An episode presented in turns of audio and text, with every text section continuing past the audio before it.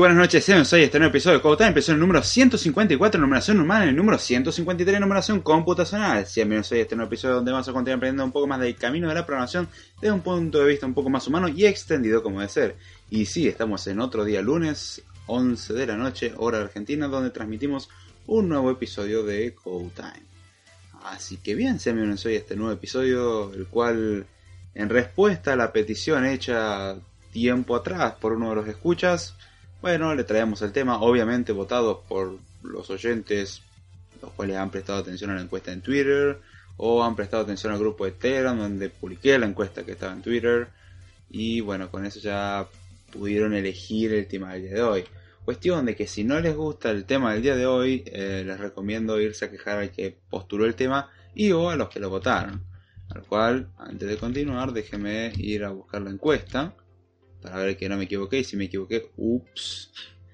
Pero juraría no estar equivocándome debido a que el tema ganó por afano, la verdad, bastante bien.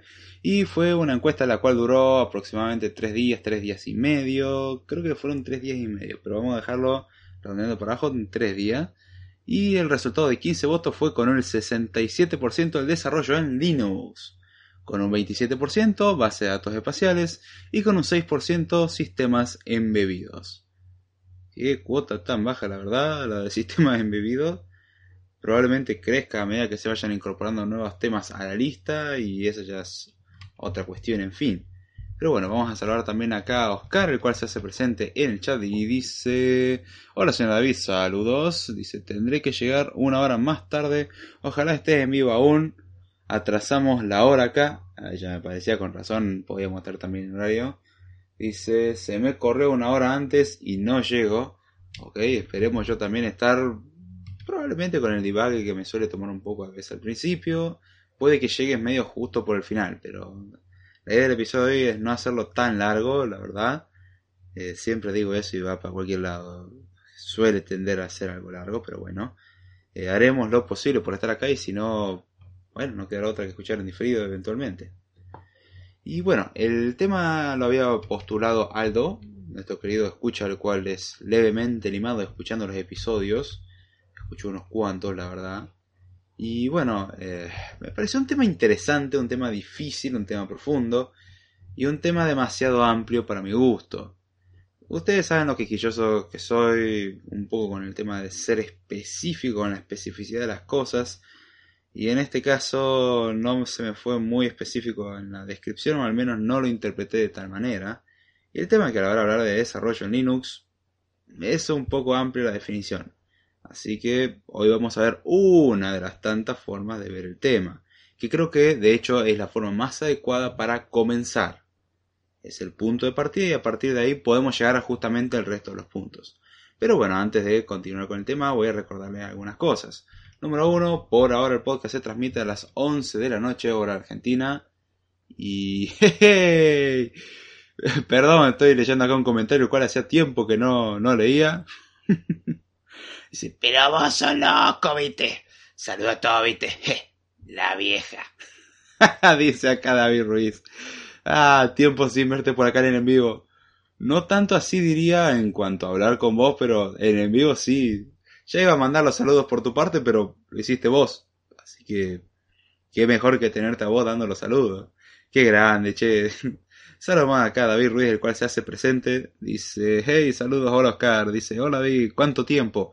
Uf, en el en vivo tiempo, pero en, en contacto no interhumano porque ni siquiera físicamente te conozco, técnicamente hablando depende de qué entendemos como físicamente, quizás podríamos describir el movimiento de las partículas, electrones y eventualmente la comunicación mediante el uso de Internet como un contacto físico de alguna manera, porque técnicamente hay cable o aire o cosas así, pero si vamos con esa misma lógica podemos decir, bueno, ambos tocamos el mismo planeta, listo, con lo cual ya está, técnicamente es un contacto indirecto. Y si empezamos así, todo se convierte en acoso y bla, bla, bla. Pero no, ya hablando en serio, qué gusto tenerte por acá, che. A ver, y mientras... Ay, rogando que no se me caiga el agua. Bien, tengo para servir un poquitito de agüite para que después me acusen de estar en el baño. Lo cual les remarco, si yo fuese al baño con tal velocidad, la verdad que tendría que estar en un médico ya. Porque no hay forma en que un ser humano normal vaya al baño a tal velocidad. Pero bueno. Eh... Vos sabés cómo funciona esa lógica. Podemos irnos a donde querramos con esa lógica.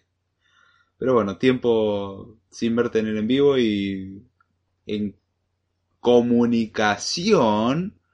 La verdad que el periodo fue breve. Dice, gracias, no puede estar mucho, pero... Nada, sé que está complicadísimo, che, no te haga problema, en serio. Al contrario, aprecio muchísimo que te hayas podido tomar 5 minutos. Me parece demasiado ya. Antes que se enojen con vos, dale, en serio, no. No quiero después enterarme de que alguien apareció golpeado, ni. No, por favor. Dice, saludos a todos, David. No olvides más tarde dar eh, las maldiciones. Ok, trataré de no olvidarme si es que algún ABC, digo, algún lapsus mental no, no me lo impide. Puede que ocurra ya a esta altura del día, la verdad que tengo más ganas de dormir que otra cosa, pero estamos acá para transmitir el episodio y es el único horario en sí que puedo transmitir.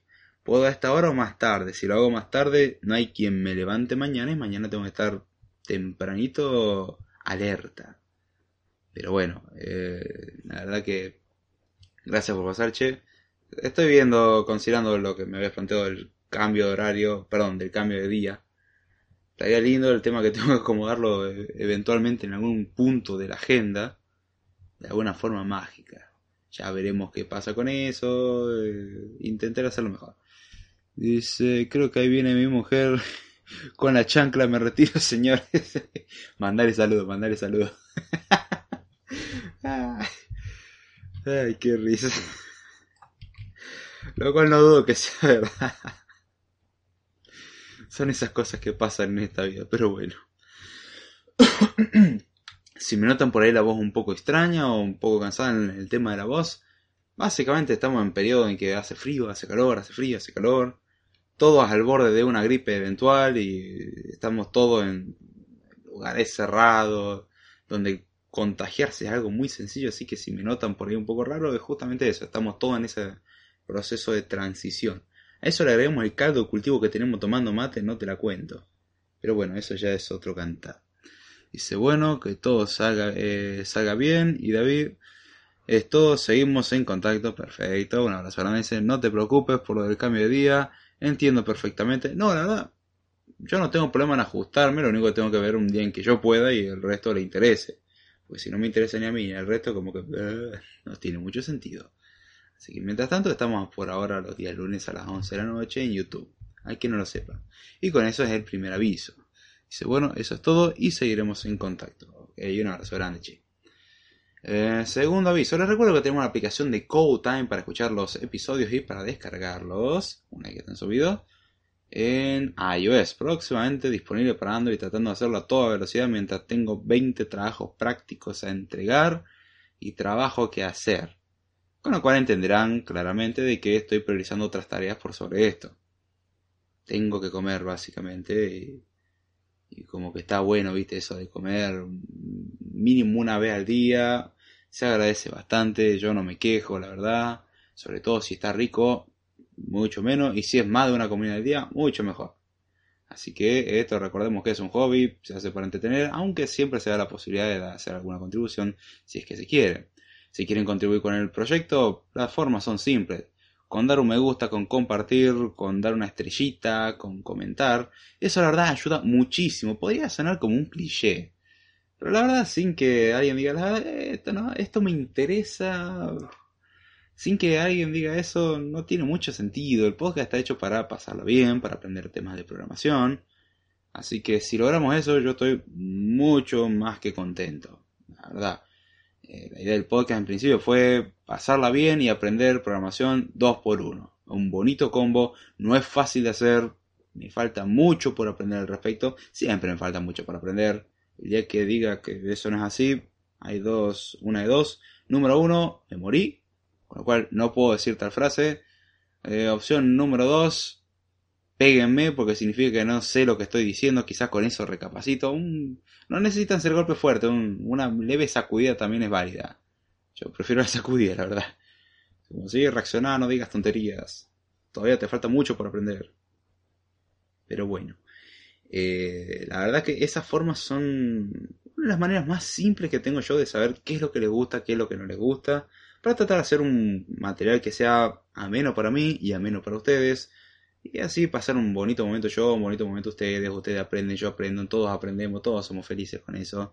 Y nos ayuda a relajar un poco con todo lo que venimos cargado en todo el día. Así que si pueden contribuir de esa manera, yo lo apreciaría muchísimo. Si hay algún tema que les interese, ya saben que lo pueden plantear. Y de hecho, el tema que se va a hablar el día de hoy es justamente uno de esos temas planteados de esa manera. ¿Qué otra cosa más tengo que decir al respecto? Sí, les recuerdo también de que si quieren y pueden, está abierta la posibilidad para contribuir mediante el super chat en los en vivo de YouTube y mediante PayPal. Los enlaces están en la descripción. Si quieren mis medios de contacto, como siempre, en la descripción. Y les recuerdo también que tenemos el grupo de Telegram donde pueden contribuir con contenido sobre programación, hacer preguntas al respecto de la programación y todo lo que tenga que ver con programación y mucho más. La idea del grupo en sí es hablar de todo un poco y se, se han hecho preguntas desde robótica hasta cierto punto, yo lo considero como algunos aspectos por lo menos que tocan a robótica. Eh, mejores tecnologías a la hora de desarrollar, consejos para personas que recién están empezando, material matemático, material eh, con respecto a programación, documentación, experiencias, anécdotas y algún que otro audio de, algún desalineado que suena muy parecido a mí, que habla de los mismos temas que suelo hablar yo y que suele pasarse roja con la longitud de los audios, llegando a un equivalente de un script time o mucho más hay, que detenerlo a ese tipo, en serio. Se le está yendo las cosas de la mano, no, no está bien lo que está haciendo. Hay que hacer que recapacite. Sería muy gracioso que yo agarrarme a mí mismo por esa misma situación, pero bueno. Eh, esperemos no pase porque si pasa ahí sí me dejo claramente estar en el neuropsiquiátrico. Entiendan que a lo sumo es un chiste y no llega más allá de eso. Pero bueno, la idea del grupo es que se puede plantear de todo un poco. Se han planteado cosas relacionadas al mundo de la población como cosas que no tienen absolutamente nada que ver. Y la verdad que se aprecia porque uno aprende muchísimo. Yo al menos lo uso, si lo tuviese que decir, con ese vocabulario eh, técnico, el cual me simplifica la existencia a la hora de tener que comunicarme con otras personas en el ámbito técnico y comunicar conceptos, cosa que por alguna razón hay mucha gente no entiende y no me refiero a gente que no está en el mundo de la programación, sino gente del mundo de la programación no entiende el por qué hablar con ese vocabulario es ventajoso. Para mí es extremadamente sencillo. Es porque justamente es una forma relativamente unificada de expresar un concepto. Con lo cual no tengo que pasarme explicándole el concepto entero, sino que puedo hacer referencia a eso. Como cuando en el trabajo a la hora de descanso jugamos a las cartas y hablamos de serial, leer la información de forma serial, no tenemos acceso aleatorio a las cartas, algoritmos de ordenamiento para las cartas, estoy sorteando las cartas, ya se estoy ordenando las cartas, y muchas otras frases las cuales aparentemente me han caracterizado junto con otros compañeros. Eh, los cuales hemos utilizado algunas frases interesantes para describir esos fenómenos sencillos en la realidad, pero que tomarían muchas palabras en describir, mientras que decirlo de esa manera sería mucho más corto. Aún así, acostúmbrense, es una bonita cosa para que esté en el mundo de la programación y se siente cool ya que estamos de paso. Si uno no se conforma con la ventaja que de por sí acarrea utilizar esto, piensen en que van a ser cool. Me parece la cosa más banal y lo menos importante de todo esto, pero parece que en general suele dar más importancia a eso que al tema en sí. Así que bueno, el episodio de hoy surge justamente de un planteo hace varias semanas atrás. No sabría precisar exactamente hace cuánto, tendría que hacer las cuentas o básicamente moverme atrás en los chats y encontrar. Lo cual podría ser, pero no pienso hacerlo tampoco. En el cual Aldo había planteado de, che, ¿por qué no se habla de programación en Linux? Y ese es uno de los problemas que... Ah, antes que nada, voy a agregar una marca esto. Estamos acá casi se me olvidaba. Que comienza en el minuto 17 ahí está. Y perfecto. Una de las cosas que me plantea un problema a la hora de hablar de Linux y el mundo del desarrollo es que nunca se me aclaró exactamente en qué punto del desarrollo estamos hablando. Si Linux como sistema operativo para desarrollar, si desarrollo de programas para Linux, si desarrollo de programas para Linux en línea de comandos o si desarrollo de programas para Linux en interfaz gráfica de usuario. Esas son algunas de todas las variaciones. También se podría hablar del uso de Linux más desde el punto de vista de un sysadmin. Son muchos puntos de vista a tener en cuenta y la verdad que la forma de trabajar va a variar. No es lo mismo el trabajo de un sysadmin que el trabajo de una persona que desarrolla aplicaciones gráficas o una persona que desarrolla simplemente programas desde Linux, pero no necesariamente para Linux. Y de hecho, si tengo que ser sincero, este es uno de los temas que me ha sorprendido mucho en cuanto, por lo menos desde mi punto de vista, a la variación que ha tenido a lo largo de los años. Y a todo esto acarrea de los tiempos en los que yo empezaba en el mundo del desarrollo, para ser más preciso, fue más o menos terminando mi primer año de la universidad cuando empecé a tener reales conceptos de programación, porque hasta ese entonces había chapoteado un poco en, en Java o utilizando programas como Alice sin saber que estábamos programando. Después nos dicen, bueno chicos, ustedes estuvieron programando sin darse cuenta. A lo cual yo hoy en día diría, sí, técnicamente sí. No es exactamente la definición que todo el mundo buscaría de programación, pero es válido. Entiendo lo que hacen referencia.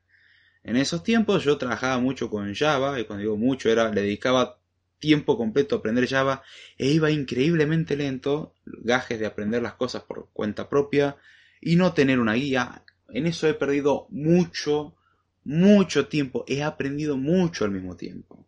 Yo la verdad que no me arrepiento de eso, fue un camino largo, tortuoso, eh, he hecho muchos proyectos los cuales he terminado cancelando.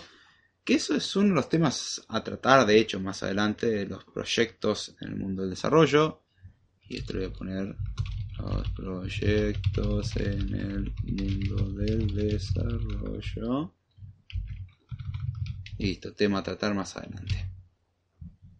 Qué lindo. Vas hablando y se te ocurren temas. Es hermoso.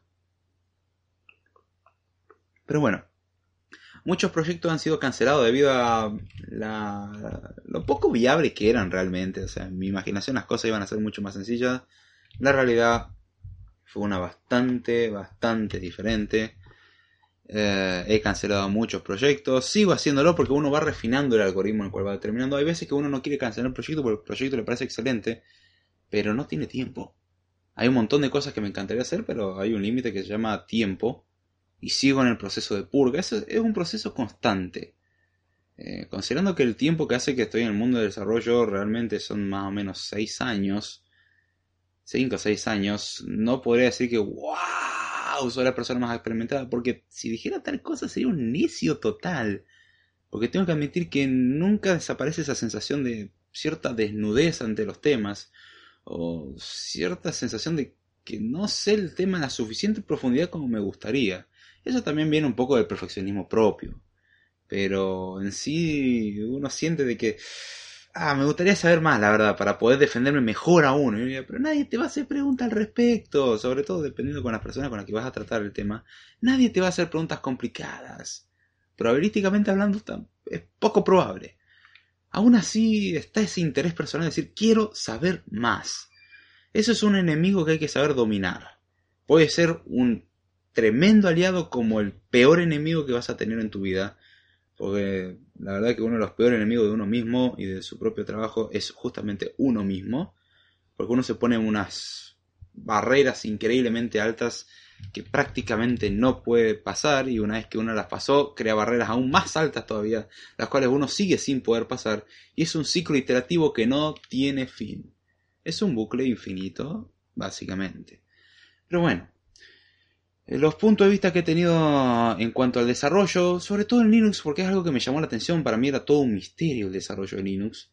Hay muchas cosas que siguen siendo sinceramente un misterio para mí, lo cual no es algo desalentador, al contrario, es algo esperanzador, ya que eso significa que puedo seguir aprendiendo más y tengo más entretenimiento para mucho más tiempo. Uy. Eh, no me quejo, la verdad.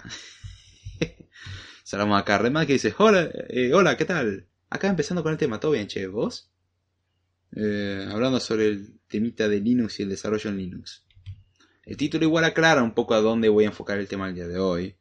Y puede que no sea el enfoque que todo el mundo quiera, aún así remarco la importancia de empezar por este punto. Porque si no tenemos este punto, el resto vayamos olvidándonos de hacerlo bien.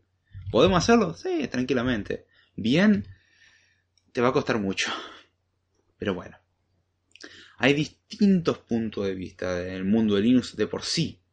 Tenemos el punto de vista del usuario. El usuario común y corriente.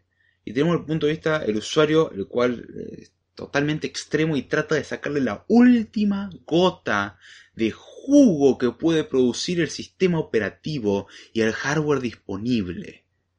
Son dos perfiles completamente diferentes. Y esto no es algo exclusivo de Linux, de hecho es algo que atañe a todo sistema operativo. Tenemos el clásico usuario de Windows que solamente le interesa utilizarlo para acceder a Facebook, Twitter, hacer alguna que otra planilla y se terminó el problema. Y tenemos el usuario el cual le saca mucho jugo a su equipo. Entre medio de eso podría poner al usuario gamer. ¿Y por qué digo entre medio y no lo pongo como el que le saca mucho jugo? Desde el punto de vista técnico, sí le saca mucho jugo a su hardware, ya que está prácticamente excediendo los componentes en hardware al máximo. Pero en cuanto a la productividad, que es a lo que yo voy apuntando, no. Los juegos no son productivos, hay que admitirlo. Hay que, no, pero los juegos me quitan. No son productivos. Dormir es más productivo.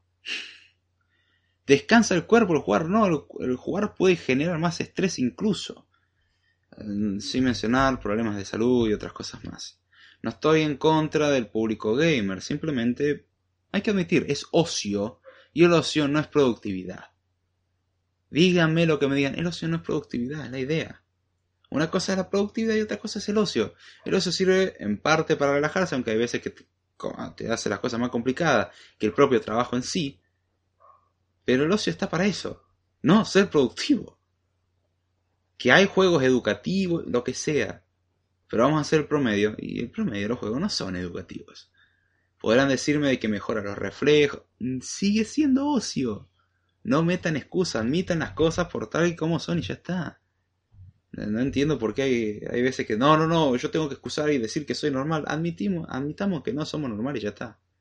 De hecho, una conclusión a la cual llegamos, y no soy el único al cual llegado a esa conclusión, la gente que trabaja en el mundo informático no es 100% normal, desde el punto de vista genérico que se tiene la palabra normal. No voy a entrar en el punto de vista filosófico de qué significa ser normal, porque sé que con eso no terminaríamos más y no me quiero meter en esas cosas que es perder el tiempo, sobre todo cuando estamos hablando de este tema.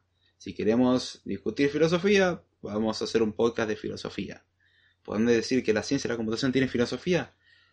Eh, más bien para los tecnicismos. Se trata de evitar eso justamente porque la idea de la ciencia de la computación es formalizar cosas, es decir, dar una definición y dejarse de molestar, no empezar a discutir sobre cosas que sí, que no, que si lo relativizo así y ya nada me sirve. La idea es esa. Uno se puede divertir filosofando al respecto, pero no es la idea principal en sí. Ahora bien, con respecto al tema de la normalidad, sí, la conclusión es no existe informático que trabaja realmente en informática, no que se diga ser informático, ni que diga ser geek. Porque hay mucho que dice ser informático y mucho que dice ser geek, porque tiene un titulito en alguna cosa o se siente así. Lo siento para esa persona, pero no se es informático, ni se es geek por simplemente decirlo. De la misma manera que yo no soy médico, ni estoy capacitado para curar absolutamente nadie, en base a los conocimientos que tengo de medicina. ¿Me gusta la medicina? Sí. ¿Es un hobby para mí la medicina? Sí, me encanta, lo disfruto muchísimo y me parece algo fascinante. Pero no soy estúpido. No voy a declararme médico porque me gusta eso y tenga mucho conocimiento al respecto. Al contrario, reconozco justamente en base a ese conocimiento que tengo mi ignorancia. Es muy curioso, si uno utiliza el conocimiento adecuadamente, uno se da cuenta que es ignorante. Con lo cual, aprende a cerrar el hocico un poco a ese respecto y admite su ignorancia. No hay nada malo en decir que la verdad soy ignorante, ignoro el tema. Es, está bastante bueno a veces decir no sé. No se imaginan cómo se quitan carga de encima. Traten de no abusarlo nomás. Pero sí, la conclusión es, no existe informático, verdadero informático, 100% normal. Alguna rareza tiene que tener. Y tiene que ver con la informática el punto de vista general, gusto por el anime, gusto por alguna otra cultura, eh, gusto excesivo por la tecnología, eh, utilización de vocabulario muy específico, gusto por música medio peculiares, gusto por cierto tipo de literatura extraña o alguna que otra cosa más que no se considera un gusto normal para el resto de la población mundial, los cuales viven en ese bello mundo en el que todo funciona bien y las computadoras no cometen errores, y los seres humanos sí. El que le diga que una computadora no comete errores miente. En realidad no. Es depende cómo lo quiera ver uno, ahí sí es un poco relativo. Si vamos a lo que hace la computadora, no comete error. Si vamos a el resultado de eso, sí comete error. Debido a que las computadoras tienen memoria finita. Gracias a eso y a limitaciones de la representación, hay errores. Pero, si tuviésemos recursos infinitos, la computadora no tendría error en ese aspecto, al menos. Así que tengamos en cuenta eso. Ahora bien, tengamos muy en cuenta los dos perfiles existentes. El perfil de usuario convencional, el típico usuario de sistemas operativos y dispositivo, el cual muchas veces es el que se autodenomina geek sin serlo, solamente porque usa lentes, eh, tiene pinta de hipster y dice que le gusta la tecnología. Me gusta esa imagen que estaba viendo la otra vez. A ver, déjeme si la encuentro, creo que la tengo acá a mano. Voy a hacer un esfuerzo por traducirlo en tiempo real. Desde hace como unas semanas. Uh, wow, mira, pero que publicaron cosas en este lugar. No, esto es un ransomware. Mm, no, esto es JavaScript. Ah, acá está, acá está, acá está, acá está. Acá dice, lo voy a tratar de traducir lo mejor posible en tiempo real. Yo trabajo en IT, debe ser en el sector técnico, lo cual es la razón por la cual nuestra casa tiene eh, seguros o, ¿cómo sería esto? Trabas mecánicas, ventanas mecánicas, routers utilizando OpenWRT, ninguna, voy a suavizar la expresión porque utiliza la expresión crap, aunque sabe lo que significa crap, es básicamente la referencia despectiva a la materia fecal, ninguna vamos a llamarlo porquería inteligente en la casa. Nada de Alexa, Google Assistant, etc. Eh, y, ninguna cosa como termostatos conectados a Internet. Esa es la frase.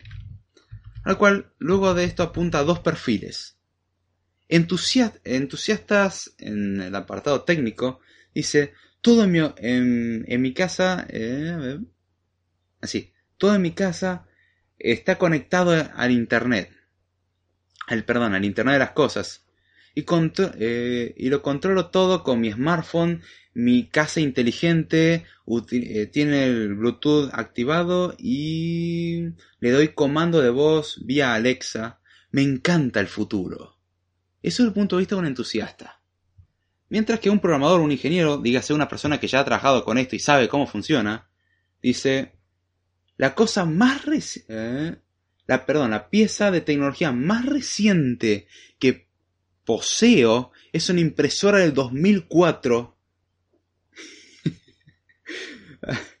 eh, hay que y tengo un arma cargada lista para disparar en caso de que ésta empiece a hacer algún ruido extraño. Y es cierto. Me encanta eso porque es cierto. Cuando uno trabaja realmente, no que tiene que desarrollar cosas para la tecnología y nada más, sino que uno trabaja realmente para eso, uno no tiene esas cosas porque sabe el riesgo que tiene eso. Vemos el caso de Mark Zuckerberg tapando el micrófono y la cámara de su computadora. Me parece un poquitito tonto del resto del mundo decir, ay, qué lindo, Mark nos hace el bien para nosotros, pero él mismo no quiere usar sus productos. Lo mismo que todos ven a Steve Jobs como un gran visionario, pero mismo no le permite a sus hijos utilizar tecnologías como el iPad o cosas así. Lo mismo que Mark Zuckerberg tampoco y Bill Gates tampoco. Es muy curioso que los grandes de la tecnología, como lo ven hoy en día, los grandes gurús, justamente le restringen a su propio lujo, eh, a sus propios ¡ah! a sus propios hijos el uso de esas tecnologías que ellos mismos trabajan desarrollando. Es muy curioso. Y algo que parece que a nadie le importa. Uno dirá, me dirán conspirativo. No, en realidad no, es simple, es uso de sentido común. ¿Por qué harías un producto el cual no estás dispuesto a usar? Claramente tu intención es vender, eso no, veo nada malo, es tu intención, es la venta. No digamos que algo eh, bueno para el resto del mundo, ni que nuestro bien es la paz mundial, y bla, bla, bla. Es un negocio, no hay nada malo en admitir que es un negocio. Parece que hoy está de moda negar las verdaderas intenciones los verdaderos problemas. Es como decir, yo soy 100% normal y admito en muchos puntos no serlo. Número uno, en el tema de la informática ya dijimos, eso ya me quita un grado de normalidad. Número dos, una deficiencia visual. No soy normal en ese aspecto. Muchos dirán, vos sos especial. sí, sí, soy especial, que veo menos que el resto de la gente. Esa es mi especialidad, ver menos. ¡Wow! ¡Qué especialidad! No me quejo, la verdad. Con lo que tengo me la arreglo. Hay gente que puede ver un colectivo a dos cuadras de distancia y yo lo veo cuando lo tengo a 10 metros. Mientras tanto hago 20.000 cálculos probabilísticos en mi cabeza para tratar de deducir el colectivo que se me acerca. Los cuales le erran bastante feo. Pero bueno, hay veces que funcionan bastante bien. Un 10% de los casos funciona bien. Mejor que nada es, y no me quejo. Tonto de mí sería, no, no, yo veo igual que los demás. No, no veo igual que los demás, tengo un problema, ya está, lo admito, no hay, no hay ningún drama. Me encantaría ver como el resto del mundo ve, tranquilamente. No me molestaría nada. Al que pueda darme ese favor, yo se lo agradecería muchísimo. Mientras tanto, con lo que se tiene uno se la arregla. Todo esto viene para distinguir al usuario entusiasta del usuario que realmente saca el jugo. El lugar en realidad donde más veo esto en particular es en Mac. En Windows se ve, pero donde lo veo eh, más en Mac o en iOS, por el hecho de que está mucho el tema del fanatismo. Están los que se autodenominan fanboys y dicen que son seres racionales. Si uno es fanático, uno no es un ser racional. Es simple, el fanatismo va totalmente contra de ser racional. En tal caso, podrías decir que tenés una alta afinidad por algo, lo cual está perfecto. Pero ser fanático no es ser un ente racional, ser fanático es decir que sí a todo. Y ser fanático no es algo bueno. Ser fanático es algo ciego. El fanatismo a lo que mucha gente confunde con la palabra fe, por ejemplo, en definición genérica de fe, fe es un salto al vacío.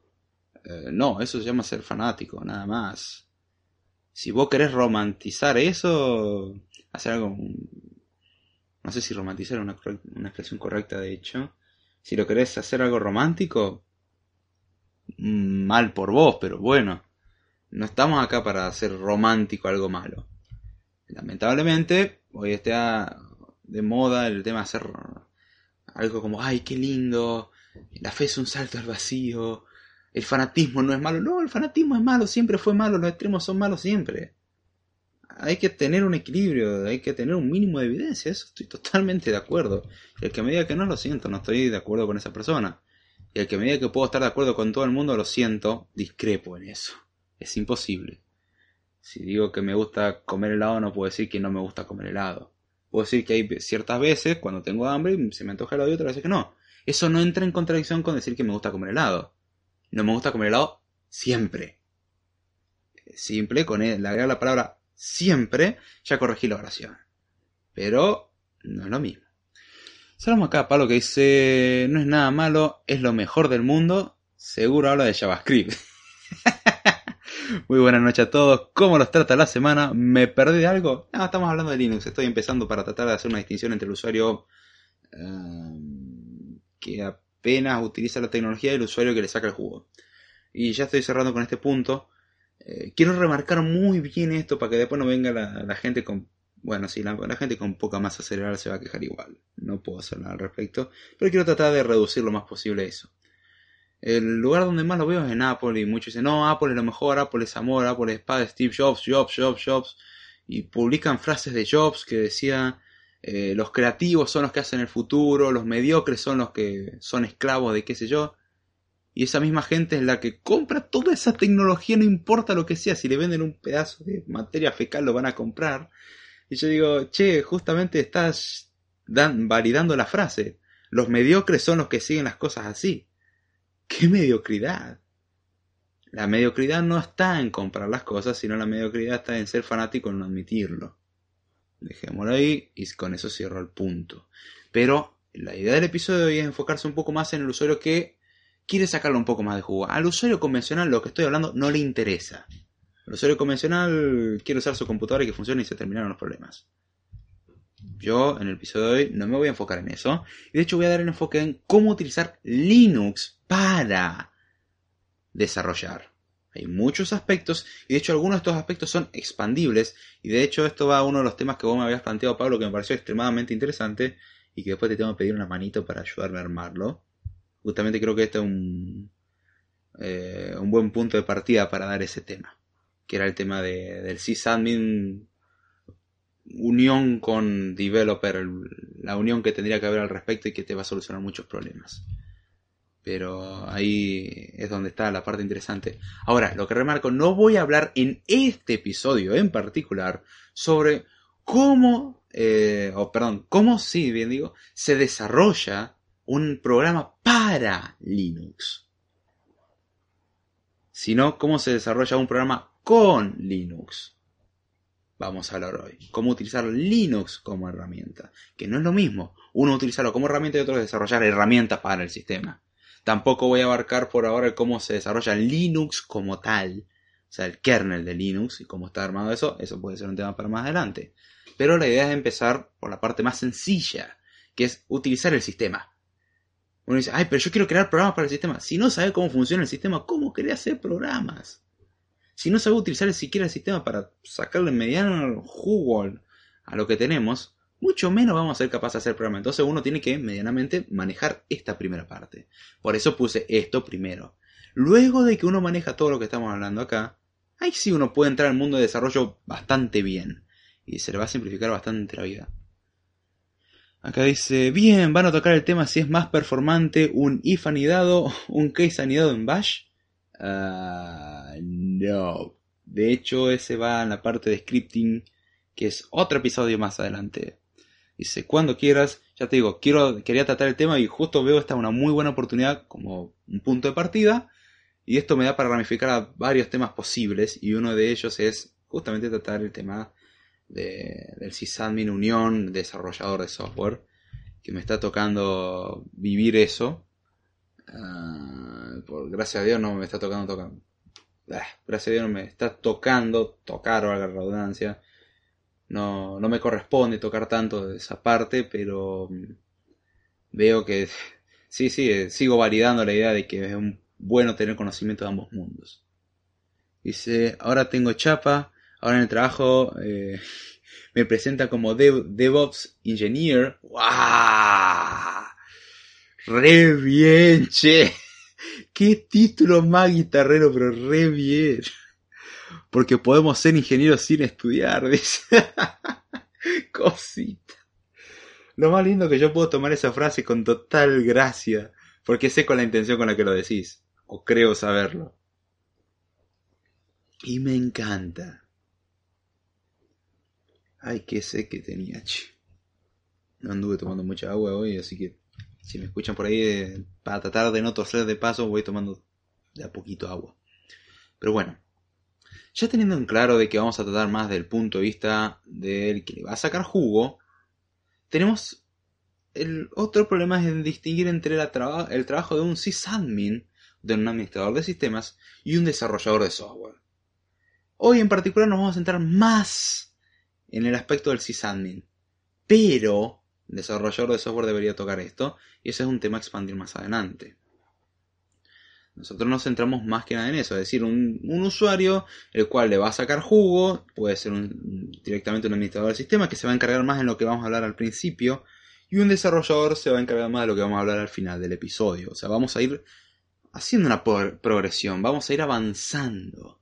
Y la idea de los episodios es ir haciendo algo escalonado, algo que va creciendo. Comenzamos con algo muy sencillo y vamos creciendo, creciendo. Comenzamos con un usuario que solamente le interesa utilizar el equipo y nada más, y a un usuario que empieza a entender cómo funcionan las cosas, un usuario que empieza a crear las propias cosas para trabajar y así vamos avanzando hasta crear herramientas sumamente complejas.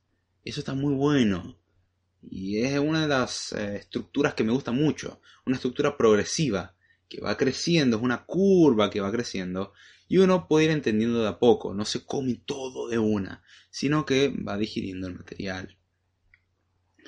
Dice, lo que sí entendí es que DevOps tiene el mismo significado que cloud en Internet. Ah, sí, lo más guitarrero que va a encontrar y lo más genérico que existe, ¿no es cierto? Si sabes de dónde, eh, eh, por dónde voy, pero no sabes la cara que tenés que tener para usar el título sabiendo la verdad. No, no, yo lo entiendo muy bien. ¿Sabes cómo duele eso? ¡Ah! Me siento sucio. Sí, sí, entiendo perfectamente. O sea, tenés que ser muy cara dura para presumir eso. Porque vos sabés muy bien de lo que se trata y vos sabés que no funciona así. Lamentablemente en la industria del software tenés que tratar de mascarar un poco ese sentimiento. Muchas veces los jefes disfrazan mucho las cosas y dicen, no, nosotros te vamos a hacer un sistema equivalente a Facebook en dos semanas. A tan solo mil dólares. Y vos lo ves y tu jefe es un encargado de marketing y, lo ves y en tu interior exclamas algo como, vos de acá no salís vivo. Vos de acá no salís, me llevarán preso, pero vos de acá no salís vivo. Algo así en esos momentos se te pasa por la cabeza mínimamente. Y dice, sí, nuestro desarrollador super senior, y vos lo ves decir, eh, bueno, técnicamente traje con esto un mes. No sé si Super Senior coincide con un mes, pero... Eh, ¿Qué quiere que te diga? Ya que técnicamente tiene los bucles básicos, funciones, variables y demás cosas como PHP. Ah, perdón. Eh, ahora gustaría saber cuándo un script en Bash dejó de ser un script y se transforma en una aplicación, ya que técnicamente tiene los bucles básicos, funciones, variables y demás cosas que PHP. Ese es el tema. No hay una barrera como tal una definición simple sería, usas un lenguaje de scripting y ya está, es un script. Pero esa definición me parece un poco eh, imprecisa, la verdad. No hay una definición exacta de cuándo deja de serlo. La tendencia de un script es a ser relativamente sencillo, a ser relativamente pequeño. Ya si tiene un montón de módulos, ya pensémoslo como un programa. Ya cuando empezamos a depender de un montón de librerías, pensémoslo más como un programa. Pero en sí no existe una barrera que diga es esto o lo otro. Los scripts suelen tender a ser interpretados, en particular, mientras que los programas suelen tender a ser compilados. Pero ya hoy en día ni siquiera es eso. Entonces no hay una verdadera distinción, no hay una definición como tal de decir esto es un script y, esto es un programa. La barrera es muy difusa, es como la lógica difusa. No es verdadero y falso, es a veces verdadero, a veces falso y a veces no sabemos muy bien. Hay un porcentaje de uno, perdón, y un porcentaje del otro. Entonces, Sí, tiene todos los mismos recursos. De hecho, muchos lenguajes scripting son Turing completo. Python es Turing completo. Y, aún así se lo considera como lenguaje de scripting. ¿Por qué? Porque el objetivo principal es hacer scripts. Y la verdad que tengo que decir que para eso funciona muy bien.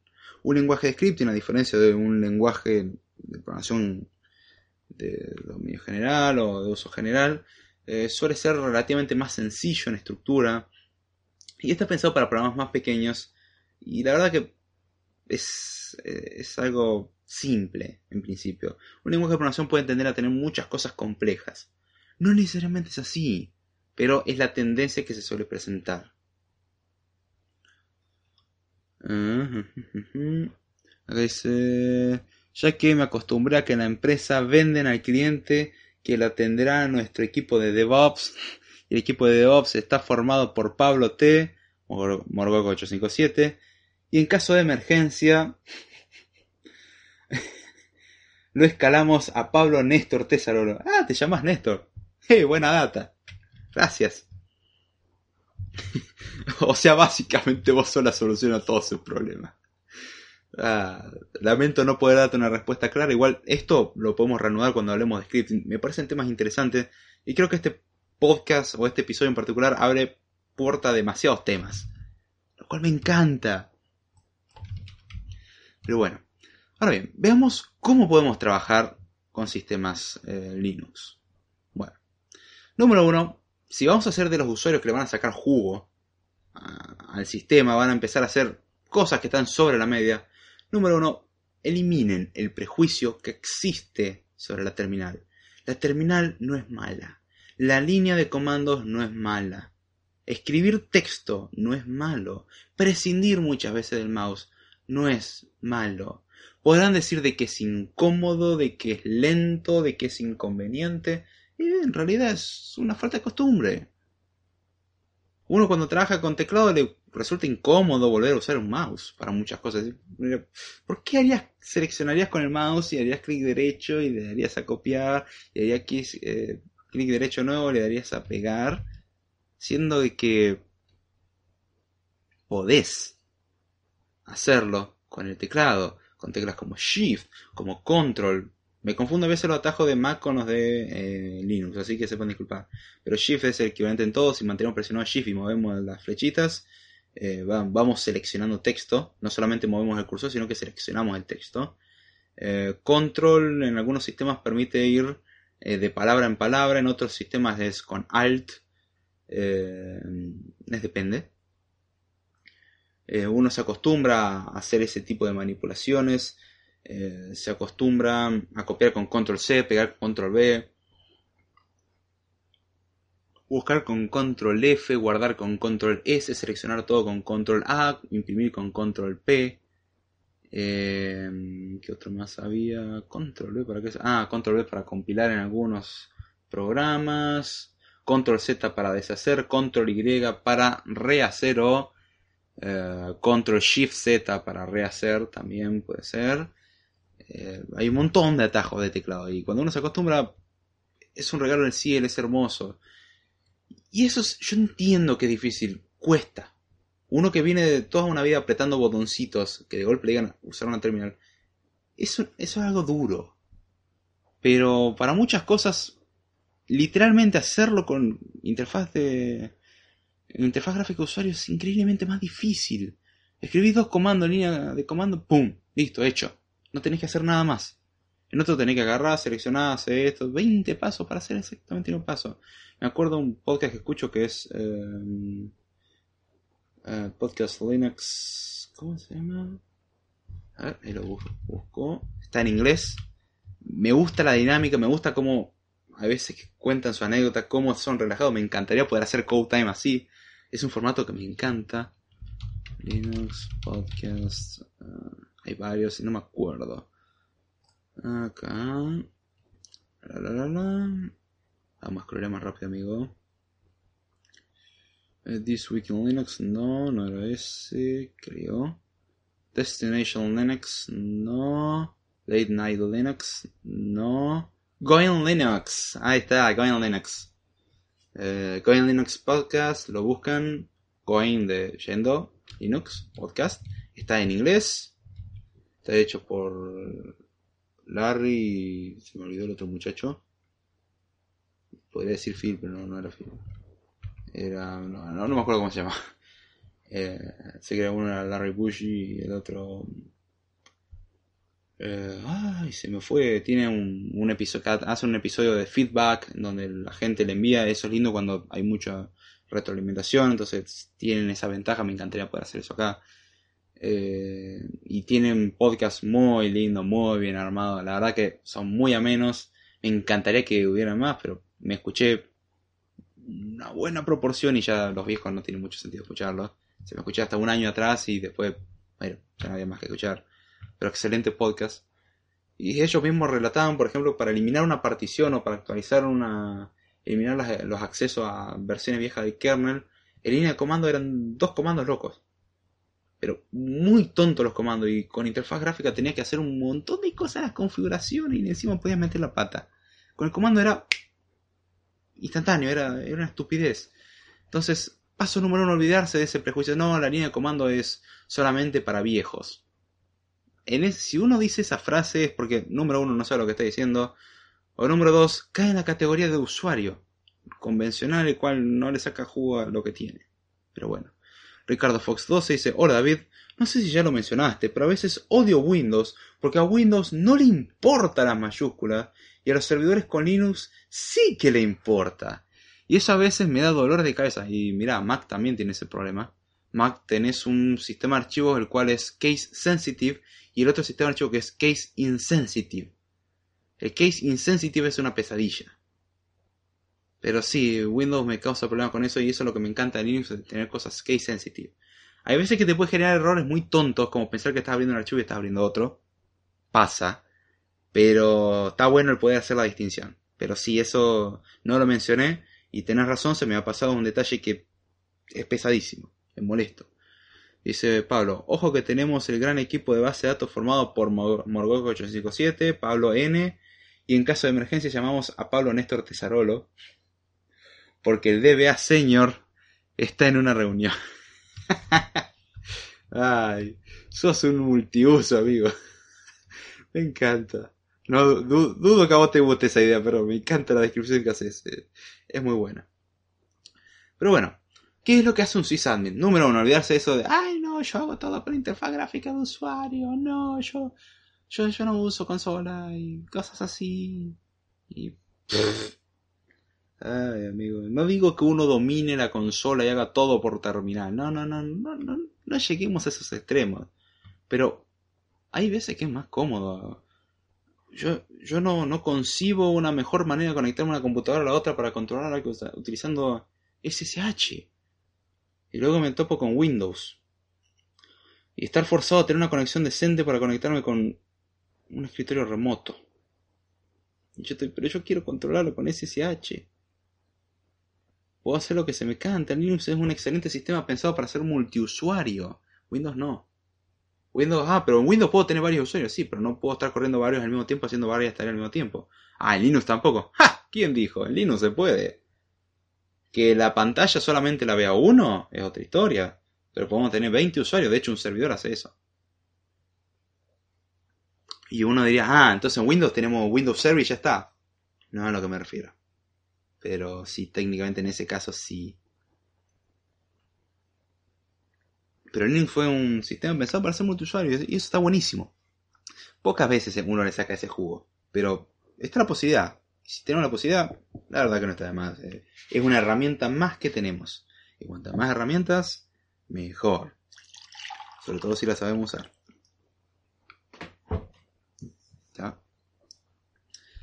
Ahora bien, ¿Qué es lo primero que vamos a hacer? Bueno, lo primero que, hay que saber hacer es instalar el sistema. Un sysadmin lo mínimo que tiene que aprender a hacer es instalar un sistema operativo. Y administrarlo, lo cual no es fácil. Entonces uno lo que hace es instalar el sistema operativo, ya sea con línea de comandos o ya sea con interfaz gráfica. Hay varias formas de hacerlo. Pero que alguno dirá, ¿se puede instalar un Linux con línea de comando? Claro que sí. Obviamente que se puede. ¿Cuál, es la restricción? ¿Cuál es lo malo? Obviamente requiere mucho más conocimiento, por ejemplo, instalar Arch Linux. Es una distribución la cual está pensado más para alguien que tiene más experiencia y que tiene ganas de romperse la cabeza. Pero está la opción y uno está forzado a particionar las cosas manualmente. Hay instaladores que lo facilitan, pero uno puede instalarlo tranquilamente de forma manual. Diciendo, bueno, voy a particionar todo, voy a crear todo, voy a crear el group, voy a configurar absolutamente todo. Eso obviamente es durísimo.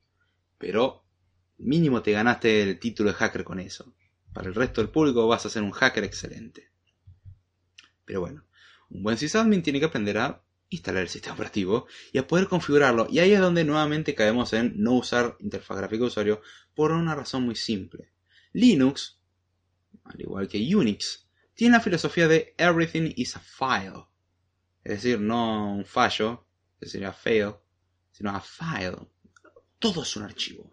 En Linux todo es un archivo. En Windows las configuraciones y un montón de cosas se guardan en parte en el registro, en parte se guardan en un lugar, en parte en otra. Es medio inconsistente. Linux no. Linux todo lo guarda en un archivo. Incluso la información de los medios que están conectados. Incluso la información de los procesos que están corriendo actualmente. Y diría, pero ¿no es lento guardar todo eso en disco constantemente? Obviamente que sería lento. El chiste es que muchas de esas cosas no están realmente en disco, pero se muestran como tal. A quien no tiene idea de lo que estoy hablando, le recomiendo pasar por el video que tengo publicado en YouTube, en donde explico justamente el cómo funciona el sistema de archivos de Linux desde el punto de vista de para qué sirven las carpetas y es lo que contienen. Tenemos carpetas como proc, la cual tiene procesos. Eh, tenemos la carpeta dev, la cual tenemos información de los dispositivos en este momento. Entonces tenemos un montón de información, la cual en realidad no está en el disco, pero el sistema de archivo no lo muestra como si fuese así.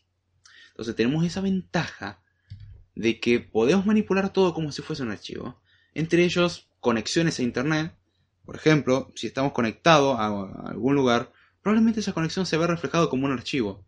Y si nosotros volcamos algo dentro de ese archivo, estamos mandando información literalmente por ese medio.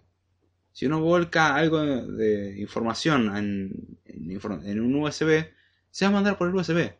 Es una de las cosas hermosas que tenemos. Si uno trata de leer algo de un archivo de ese tipo, va a leer información del medio si es posible.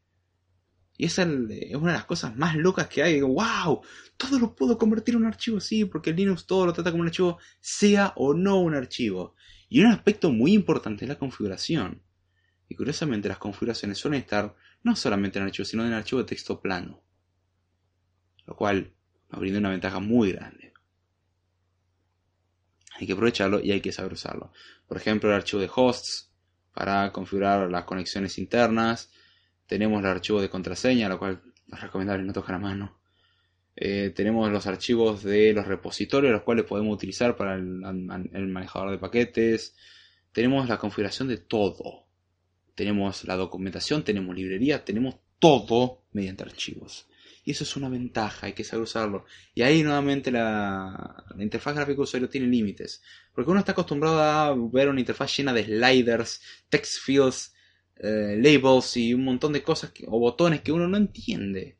Mientras que en una interfaz de texto incluso uno puede suponer una configuración por defecto que está documentada en algún lugar. Entonces dicen, esta es la configuración por defecto. Y si yo creo un archivo de configuración, lo que va a hacer el archivo de configuración va a ser modificar.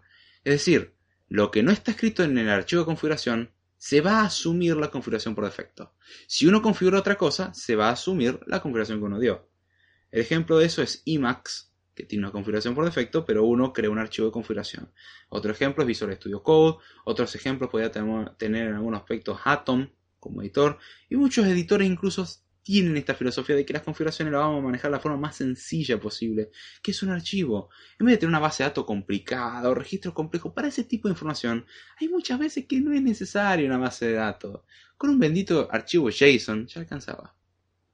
De hecho, Mac también lo se ve reflejado eso como sistema derivado de Unix, en el cual, eh, más en particular BSD, en el cual tenemos que muchos archivos de configuración son .plist, lo cual no es nada más ni nada menos con un bendito XML, con un formato en particular. Otros lo manejan con JSON, como ser el caso de Visual Studio Code o similares. Eh, otros utilizan Lisp, como ser el caso de Emacs. El de no me acuerdo cómo era.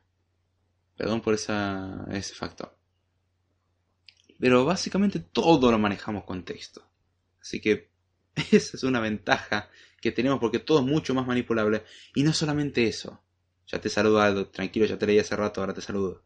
Sé que no me dijiste nada, pero igual, aclaro. Eh, tenemos una ventaja muy grande. Si uno tiene algo como en Windows, la modalidad de Windows, que es guardar todo en las configuraciones internas del sistema, las cuales nadie puede tocar, si yo me quiero llevar los ajustes de otra computadora, tengo que volver a configurar la otra computadora o restaurar una imagen del sistema. En Linux la solución es más sencilla.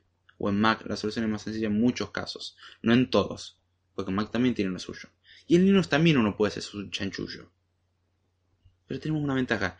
Cierto tipo de información, lo que hacemos es simplemente copiarla y nos la llevamos a otro lugar. Y ahora voy a desarrollar este punto.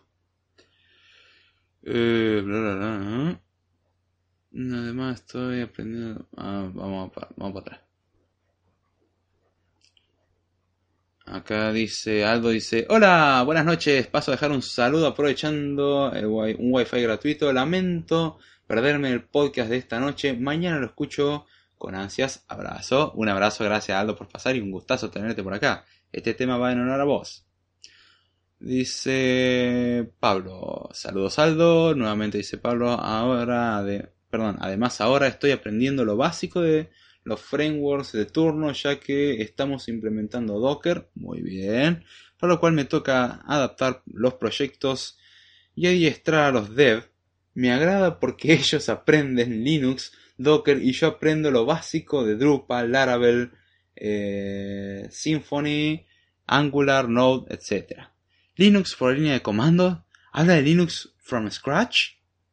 Uh, maybe. Dice, pero adivina a qué equipo le toca la tarea de armar los Docker files en base al código generado eh, y entrar en equipo. Uf. Pero lo de documentar no le corresponde a los de Ops. Ah, mira, técnicamente siempre hay que documentar, no importa quién sea, pero no lo hace nadie. Lamentablemente, puedo decirlo por experiencia, no lo hace nadie. Después sufren, pero te ponen tanta presión que decís, está bien, vos en ese tiempo me pediste, yo hago lo que puedo. Damián Tijono dice, buenas noches, hey Dani, ¿cómo va? Sí, mostrar tu comentario lleno de armas. Dice, todos contra la pared, esto es una requisa. ¿Qué hace, che? ¿Todo bien? Dice, muy buenas noches. Pablo Damián saluda a Pablo. Dice, Pablo saludos. Pablo dice, ¿cómo lo trata la semana? Damián dice, ya me pegó mal y recién es lunes. Uf, suele pasar, dice Pablo. Pero que mejore, chango. Ah, por cierto, Dami, después necesito que me pase un dato tuyo. Mandame un mensaje por interno. A ver, dame un toque. Te mando un mensaje, necesito un dato para poder hacerte un favor. Eh, acá estás, dame cornea y tu ahí está así. Perfecto en vivo haciendo lo que no tendría que hacer eh, que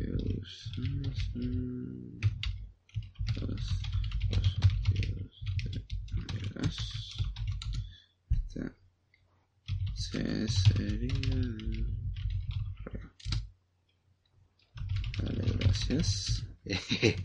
Como cuando chateas mientras haces un podcast en vivo. ¡Yay!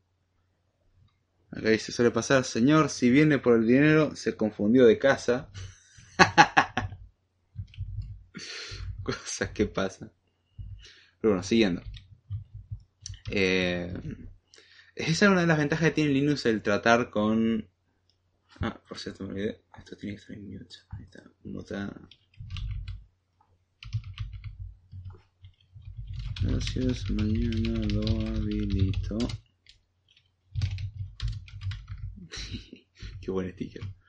Em, la ventaja que decía de Linux sobre. Perdón por eso, pero una cuestión de trabajo. Eh, la ventaja que tenemos en Linux es el que podemos tomar los archivos de configuración y llevarnos a otro sistema y utilizarlos. Me pasa mucho con un archivo en particular que es el rc, que es el que tiene el archivo de configuración de bash, donde uno define muchos áreas y todo eso, en el cual yo hice una adaptación en particular. Yo hice que el bash rc agregue una cosa al path. El path es eh, la lista de directorios en los cuales la línea de comandos, por así decirlo, los programas pueden ser ejecutados normalmente. No es que son los únicos lugares, pero cuando uno escribe un comando en la terminal, esos comandos están referenciados en algún lugar. Si uno escribe ls, el ls existe en un lugar probablemente sea en, la en el directorio bin. Entonces, eh, la idea en sí es que la línea de comando tiene que saber dónde buscar, porque si la línea de comando busca en todos los lugares posibles del disco, Imaginemos un disco de un lo que le tomaría de escanear el disco para buscar un comando sería eterno. Entonces lo que hay un, una variable llamada path. Y el path lo que tiene es básicamente la lista de directorios donde la línea de comando va a buscar. O donde el intérprete de línea de comando lo va a buscar. Entonces, si uno en Bash escribe ls, lo que va a decir, bueno, yo tengo estos cuatro directorios donde posiblemente tenga binarios o ejecutables. Listo, vamos a buscar en esto. Si no está en esto, voy a decir que no existe. Entonces, yo lo que hago es extender el bash rc diciendo, bueno, agrega este archivo al path. El archivo que agrego al path es un archivo que tiene un montón de alias, los cuales me convienen a mí, por ejemplo, los alias para hacer backups, eh, creo funciones en bash, creo llamadas simples a scripts, es decir, los scripts los tengo en otro lugar, y creo una forma cómoda de acceder a un script en vez de escribir Python 3, el, nombre del ejecutable y pasarle todos los argumentos simplemente escribo un área, el cual digo, bueno, backup. Que yo tengo un área que se llama backup data, el cual se encarga de hacer las optimizaciones en la copia de seguridad, hacer la limpieza que tenga que hacer y hacer la copia de seguridad. Todo eso al alcance de un simple comando. Internamente son varios comandos y varios programas. Pero yo lo tengo todo, todo unificado de esa manera, en un bonito acceso directo en formato de comando. Y eso es un alias, por ejemplo. Y todo eso lo guardo en un archivo que lo llama eh, perdón, bash extra. En mi caso yo lo decidí llamar así. Y lo que hago es agregar al path el bash extra. Y a su vez, el bash extra tiene un comando o un atajo, el cual sirve para recargar el bash extra. Porque hay veces que podría pasar de que yo modifico el bash extra, pero tendría que recargar el archivo. Entonces creé un comando llamado reload bash extra, el cual hace lo que dice su nombre y recarga el bash extra. O sea, recarga el, el archivo ese, entonces en la sesión actual ya están disponibles sin cerrar o volver a tener que cargar yo las cosas manualmente, sino que digo eh, reload o refresh bash, eh, bash, extra y ya está. Si yo incorporé 20 comandos nuevos, 20 comandos nuevos ahora están disponibles. Entonces lo que tengo que hacer es llevarme el archivo que es el bash extra y en otro sistema operativo Linux donde quiero tener los mismos atajos o incluso en Mac, pego eso, agrego la entrada en el bash rc para que haga referencia al archivo y ya está. O sea, el trabajo que tengo que hacer es, pegar un archivo y agregar una línea, el cual podría ponerlo como comentario en el bash extra. Entonces lo pego en el lugar adecuado, copio esa línea, la pego en el otro, boom. Ya tengo el, eh, el todo adaptado a mi gusto es una de las ventajas de no trabajar con línea, con, perdón, con interfaz gráfica y sí con línea de comando. Entonces, esa es una de las formas que tenemos de trabajar en Linux. Y es algo extremadamente cómodo. La cantidad de atajos que tengo armaditos para mí, que para el resto del mundo no tiene sentido, pero cuando quiero descargar un MP3 de algún lugar, tengo un atajo llamado Download MP3. ¿Qué va a hacer eso? Descargo un MP3, ya está. Quiero backupear la información, backup data quiero ir al proyecto donde estoy trabajando. Y el proyecto donde estoy trabajando está en una ubicación rarísima el disco. Que yo en el trabajo donde estoy ahora, eh, tienen la ubicación de los proyectos con los que estoy trabajando, son Android y iOS, están en ubicaciones raras. O sea, no están en lugares muy consistentes que digamos. Pero debido a ciertas cosas no los muevo de lugar, ya que me viene bien que estén en esos lugares, ya sé dónde están. Pero como era medio engorroso decir, bueno, cd, eh, barra, eh, directorio 1 barra directorio 2 barra directorio, o sea, tenemos un encadenamiento de directorio importante. En vez de hacer todo eso que es tan engorroso, simplemente entré al archivo, obtuve la ruta del directorio, donde están todos los archivos que me interesan, donde está el proyecto, y le puse como nombre del alias go, guion bajo, el nombre del proyecto, guion bajo, Android, por ejemplo. Y lo que hace eso es ir a la versión de Android. Luego tengo otro que es Go, guion bajo, nombre de aplicación, guion bajo, iOS. Entonces lo que hago es escribir eso. Y en realidad escribo Go, guion bajo, le, doy tab y ya me autocompleta. Pone el nombre de la aplicación. Y solamente tengo que poner la I o la A, si quiero Android, eh, Android o iOS. Le doy tab nuevamente y le doy enter. O sea, en unas pocas presiones. tengo que escribir tres, tres caracteres, presionar tab un carácter y presionar Tab y Enter y ya estoy dentro del proyecto en vez de moverme de formas raras. Y ya puedo manipular, utilizar Git y todo eso. Entonces es extremadamente cómodo. Por ejemplo, tenemos utilidades eh, con interfaz gráfica de usuario para manejar sistema de control de versiones como Git. Utilizan ahí el... ¿Cómo se llama el de Bitbucket? El, eh, creo que es Tree o algo así, no me acuerdo cómo se llama no me gusta mucho, la verdad. Está, muy bonito porque es gráfico, pero tiene 20.000 botones. No sé por qué, pero me da la sensación constante de que voy a apretar un botón, voy a hacer explotar medio repositorio, voy a hacer un push donde no tengo que hacer un push, voy a hacer un pull cuando no tenía que hacer un pull. no, déjame en, en la terminal donde estoy cómodo, estoy tranquilo, sé exactamente dónde estoy y tengo el control. No por haber hecho clic sin querer en un lugar, rompí todo. Acá no. En el peor de los casos aquí me va a decir, error, no puedo hacer lo que me pediste porque escribiste algo mal. Entonces es extremadamente cómodo en ese aspecto de la línea de comando. Dice... Um, suele pasar, señor.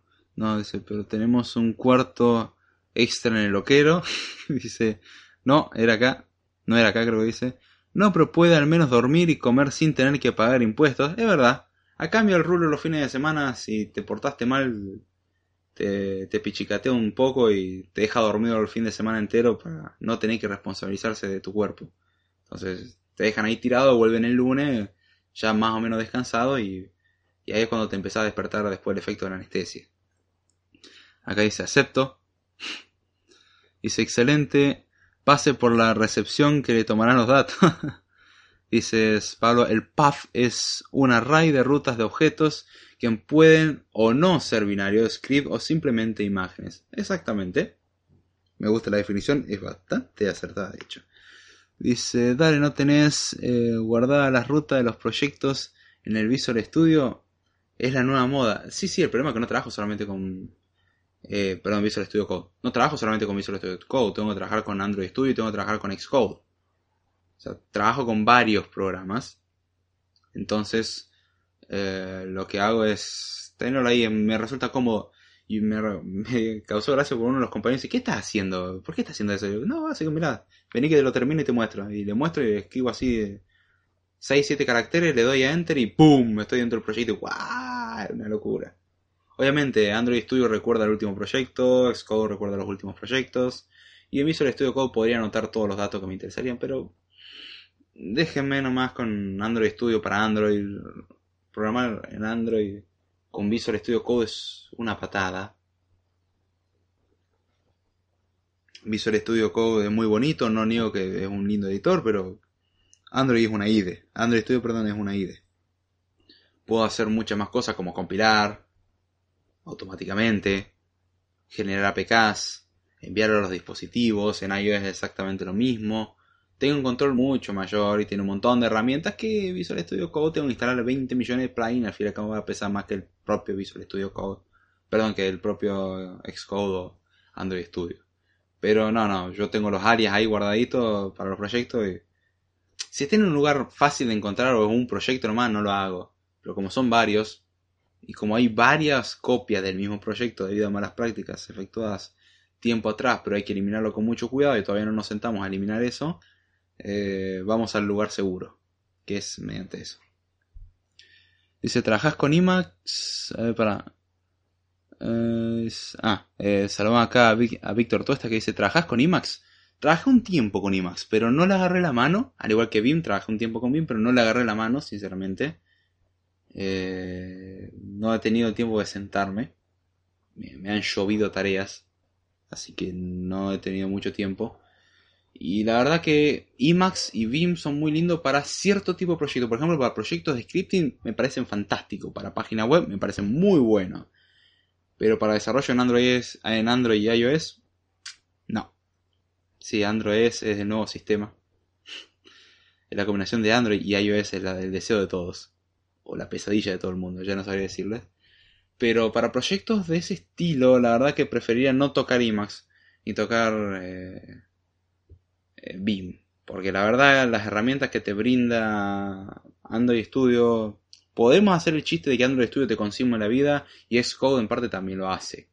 Pero no, déjame poder poner breakpoints donde se me cante debuguear de una forma bastante avanzada, tener 20.000 paneles en pantalla, varias pestañas, eso sí lo puedo lograr con IMAX. Pero no, no, no, déjenme ahí donde puedo tener un, literalmente puedo debuguear la interfaz gráfica de usuario gráficamente. O sea, puedo ver la jerarquía de componentes visuales como si yo pusiera una capa arriba de la otra y puedo verla con, con la separación y ah, mira, acá se está rompiendo por esto Cosa que el resto, por ser en formato texto, no puedo accederlo. Se puede tener una imagen en texto así nomás, pero no es lo mismo. Entonces son muchas herramientas que ahí tengo que admitir que prefiero la IDE más completa. Pero no... O sea, si te referís si trabajo actualmente en el trabajo con IMAX o BIM, no. Porque por el tipo de proyecto que estamos trabajando, no es muy conveniente. Digo que BIM e IMAX son malos en ninguna, en ninguna manera, al contrario, me parecen excelentes. Pero hay que saber restringirse a qué. Lo mismo que las IDE no son buenas para todo. Podemos, pero para casos pequeños no es ni siquiera necesario. Hay gente que quiere una IDE para escribir un scriptcito en Python. Cuando puede hacerlo con incluso el blog de nota Visual Studio Code, Atom, Emacs, Beam, eh, el programa que uno quiera. Notepad, Notepad más incluso, por alguna razón. Eh, no hay ningún problema. O sea, uno muchas veces se sobrecomplica las cosas queriendo, por ejemplo, hacer algo con interfaz gráfica de usuario cuando es fácil hacerlo en texto, o queriendo usar texto cuando la interfaz gráfica de usuario no es tu enemigo. justamente algo que hay que saber hacer en la vida es equilibrar las cosas. Un poco de uno y un poco del otro. Lo mismo que hablar de storyboards versus eh, programar con código. Hay gente que dice, no, el que programa con storyboards es un, novato nada más. Los expertos utilizan código. Y otros dicen, los viejos utilizan código, los nuevos y jóvenes utilizamos storyboards. Yo digo, cállense la boca los dos. Yo puedo prototipar un montón de cosas y puedo hacer un montón de cosas simples en storyboards. Cuando quiero refinar detalle lo hago por código, tengo dos por uno. O sea, hay cosas que lo puedo hacer rápido por un lado y hay cosas que lo puedo refinar por el otro. Entonces tengo el poder de ambas. Y no estoy como el resto que está discutiendo en una guerra innecesaria. De, no, no, yo no voy a usar esto. No, hay que saber encontrar un equilibrio y eso no es fácil. Eso es un arte, la verdad. Acá dice, Pablo dice, mm, ya me preguntaron si podíamos automatizar las compilaciones de aplicaciones en iOS con Jenkins. No, no hagan eso. Dice, en mi caso prefiero Vim, pero eh, uso lo que tengo a la mano o lo que me dejan. Exactamente, muchas veces toca eso. Eh, usted, visto Víctor Tuesta, le pregunta Pablo, eh, Víctor dice, qué lástima, esperaba un tutorial tuyo. Acá dice Víctor, nunca, que nunca lo usó. Ojo, no descartes el uso que eventualmente haga un tutorial. El tema es que, ya te digo, todavía no puedo seguir el, ritmo de hacer el curso de Haskell. Y tengo varios videos pendientes para hacer. Pero, por ejemplo, hoy termino el podcast y me voy a dormir directamente, no doy más mañana tengo que levantar temprano, irme temprano y volver a la noche nuevamente y, terminar un trabajo para la facultad y, así, estoy a full con eso. Entonces no puedo dedicarme todo lo que quisiera a esto. Si esto me diera para mantenerme es otra historia, porque puedo dedicarle tiempo ya que es dos por uno. Entretengo, hago contenido, eh, se benefician con eso y yo puedo mantenerme con eso. Lamentablemente no es el caso, con lo cual trabajo de otra cosa. O sea, trabajo de lo mismo que explico acá, pero a nivel empresa y ya está. Eh, no tengo ningún problema, nada más que tengo que hacer prioridades debido a que si estoy haciendo eso no puedo estar haciendo esto. El día que pueda duplicarme será otra historia, pero todavía no se ha ido tal cosa. Dice, en caso de emergencias usamos BIM moviéndonos con HJKL. ¡Woo! Ah, la pesadilla de los principiantes en BIM. Dice, anda a decirle a los niños, anda a decirle a los niños de ahora que usen bi como los hombres. Van a llorar. Y guarda, eh, no, no, te hagas loco que vos tampoco sos tan grande. Eh. No, nos hagamos los locos tampoco.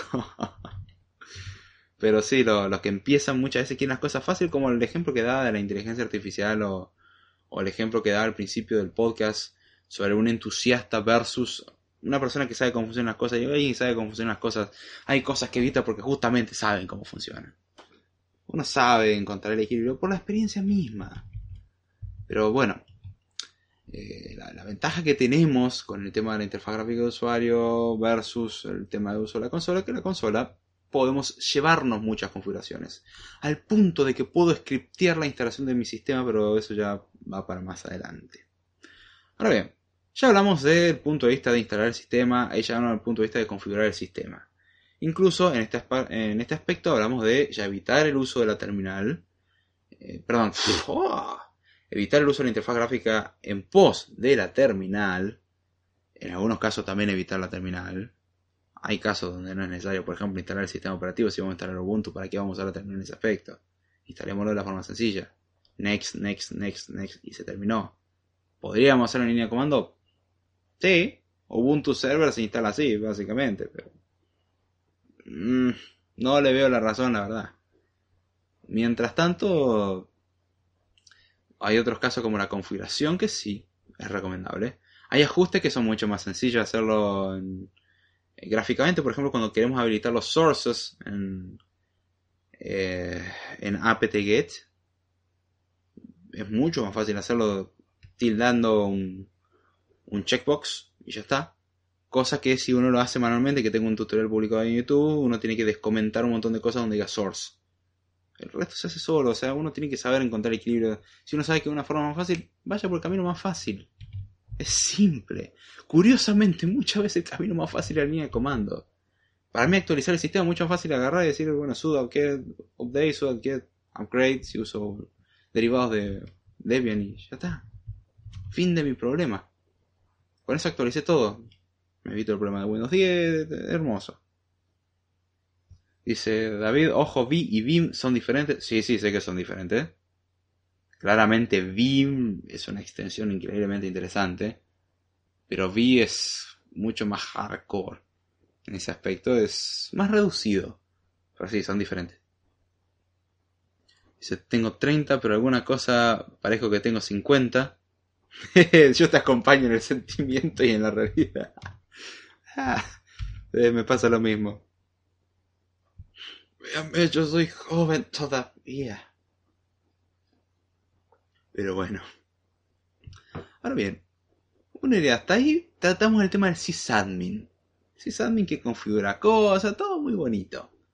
Ya puede llevarse sus configuraciones, ya puede ser holgazán y, hacer 50 instalaciones, haciendo una instalación básica, copiando y pegando scripts, que lo lleva con un pendrive de una computadora a otra, le da a correr y listo. Y de hecho eso lleva también a crear los propios scripts. Pero bueno, eso ya entra un poco en el campo intermedio de estamos entre un sysadmin y una persona que es programadora. Los scripts muchas veces son en bash. Tengo varios scripts en bash. Hay cosas que me resultan mucho más cómodas hacerlas en bash por lo que tengo que aprovecharme los recursos que me da bash. Y hay veces que prefiero usar otras cosas como Python. Hoy en día si tengo que crear un script, sinceramente lo hago con Python. Si tengo que hacer alguna cuestión de temas de instalación, ahí sí, Bash me parece perfecto, es muy cómodo en ese aspecto. Pero si tengo la oportunidad de que es manipulación de información, Python, ya está.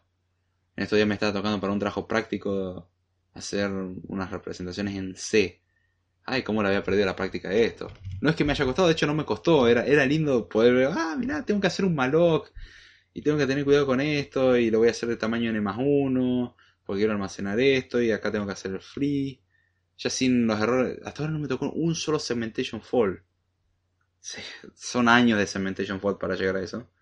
Obviamente toco madera y puede que me toque alguno. Eh, acá dice no no niño Ubuntu Server CentOS Server y Red Hat Server ahora también pueden instalarlo por Wii Wii por X o por terminal y ambos muestran lo mismo. Sí, sí, sí, sí. También tenés una instalación que es por interfaz gráfica, entre comillas, en modo texto, el cual es una emulación de una interfaz gráfica eh, muy parecida, de hecho, eh, a la interfaz gráfica con Xserver. Pero sí, sí, ahora lo permiten. Ahora, si vamos a lo que es lo clásico, podríamos querer instalarlo con línea de comando y ya está. No habría ningún problema. Es la opción que tenemos. Pero sí, se permite ahora. En ese aspecto han cambiado mucho. Eh, lo han hecho más amigable. Incluso, incluso sistemas operativos como Arch Linux, lo cual la instalación originalmente era muy complicada. Sigue, si uno quiere, siendo muy complicada. Pero hay instaladores que le resuelven la mitad de los problemas. O sea, uno le dice, bueno, quiero esto, esto, esto, y el instalador te lo deja bastante sencillo y te hace todo por vos. Pero uno puede optar por cualquiera de las dos. Si uno se quiere complicar la vida, puede ir por el lado difícil o puede ir por el lado sencillo. Hay que saber qué le combina a uno. Sinceramente, si uno se puede ahorrar problemas, es lo que uno quiere. Ahorrarse problemas. Ahora, justo que mencionamos esto, y ya pasando el tema de los scripts y la configuración, y ya con esto creo que vamos a, ir cerrando. Eh, ¿Cuánto tiempo vamos con esto? Uh, una hora y media. Wow, esto se fue. Esto se descontroló. Eh. Uno de los usos que se le da a Linux, por ejemplo, y esto sigue tocando parte de lo que es el manejo de un sysadmin y parte de lo que es un desarrollador de software, es, es el lado medio turbio que técnicamente ponen a sysadmin haciendo eso o ponen a desarrolladores a hacer lo que hace un sysadmin. A nosotros nos pasa que en la universidad llegan constantemente propuestas laborales de la municipalidad y es básicamente para hacer un sysadmin. Es instalar Windows en computadoras de la municipalidad y crear redes en Windows. Te contratan para esa rama que tanto no me gusta, redes. Hay gente que le encanta redes. Y lo respeto, sinceramente. A mí en particular no me llama la atención. Es un dolor de cabeza. Me gusta más el código, sinceramente. Es importante tener una armonía entre ambos mundos. Pues son dos mundos muy diferentes. Uno es muy pensado más al hardware. Es muy orientado al hardware. Mientras que crear programas es muy orientado a software, justamente.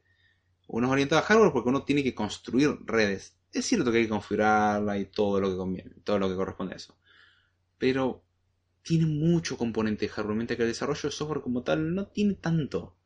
Incluso se podría llegar a ignorar, mientras que en redes ignorar el hardware es medio loco. Tenés que saber qué routers hay, qué switch pusiste, qué access point existen, qué está conectado con qué cosa. Los protocolos que hay, subnetear, crear redes, subredes. Bueno, subnetear es crear una subred. Subnet, subred. Eh, el manejo de IPs, identificaciones, validaciones en checksums y un montón de cosas más. Son cosas que atañen al mundo de las telecomunicaciones y al mundo en particular del manejo de redes en sí. Y no estoy hablando de redes sociales, sino de redes de computadoras, de hardware como tal. Y ese es un mundo un poco áspero, la verdad. Eh, tenemos. Hay algo que no me gusta en el mundo. Si tengo que dar mi opinión al respecto, hay algo que no me gusta para nada de ese mundo. Y es un aspecto muy simple. Es que los fabricantes de hardware para redes son la peor cosa actualizando su hardware. No me refiero a actualizar hardware físicamente, sino actualizando el software que usa su hardware. Por eso tenemos tantos routers vulnerables. Cisco uno lo podrá ver como, wow, la gran empresa. La cantidad... Cisco es un colador de seguridad. Pero no estoy hablando del sistema operativo, estoy hablando del sistema que tienen los routers. Y encima no se dedican a actualizarlo muy seguido. Entonces uno se la pasa toda la vida con un router vulnerable. Entonces, a pesar de que uno securice su sistema lo mejor que puede, tiene hardware vulnerable. No porque el hardware en sí sea vulnerable, sino porque el sistema que controla ese hardware es intocable y no está actualizado. No parchado en el bug, tiene errores gravísimos de seguridad. Y ahí sí que alguien que sepa de redes me valide lo que estoy diciendo. Eh, en comparación al mundo de desarrollo sobre el mundo de desarrollo sobre actualizar, actualizar, actualizar, actualizar. No te alcanzan los dedos para escribir tanto código para actualizar. No te alcanza el tiempo para todas las actualizaciones que hay. Y en redes no te actualizan nunca. Son dos mundos totalmente extremos. Uno es actualizar al punto que es inhumano. Y el otro es actualizar al punto que es inhumano en otro aspecto al punto de que no te lo actualizan y tienes un software totalmente obsoleto, un software que es un colador de seguridad, un software que ni siquiera sabes cómo funciona. Y un software que puede estar programado por las nalgas de algún programador o persona que se haya sentado sobre el teclado y dijeron, eh, coincidentemente esto funciona como firmware. Listo, compilen y adentro. Y así los próximos 20 años tienen un firmware del año del ñaupa y no funciona bien. Pero bueno, ¿cuál es otro uso del que estoy hablando? El uso como servidor. Y acá entramos en la administración del sistema operativo porque tenemos que instalar el sistema operativo preparado para manejar un servidor. Cosa que hay una aclaración que tengo que hacer. Un servidor no es la computadora. Se le suele llamar servidor. Y la palabra servidor es a una computadora lo que la palabra CPU es al gabinete de una computadora. Uno sabe que el CPU es la unidad central de procesamiento, normalmente conocida como el procesador, no el gabinete. Un servidor no es la computadora ultrapotente que sustenta un montón de cosas o la Cristinet conectada a la red, sino que es el programa que se encarga de servir. Y no se refiere a ser útil, aunque debe serlo, sino a responder, servir, dar un servicio. Por eso es un servidor el programa que da ese, valga ese servicio, el programa que realiza esa tarea, se lo conoce como servidor. El programa que se encarga de, de hacer peticiones y recibir las respuestas, se lo conoce como cliente. No es que una computadora especial servidor, no, tiene un programa que actúa como servidor. Y, y los clientes que tienen tienen un programa que actúan como clientes. Con lo cual, un servidor puede ser cliente y puede ser servidor.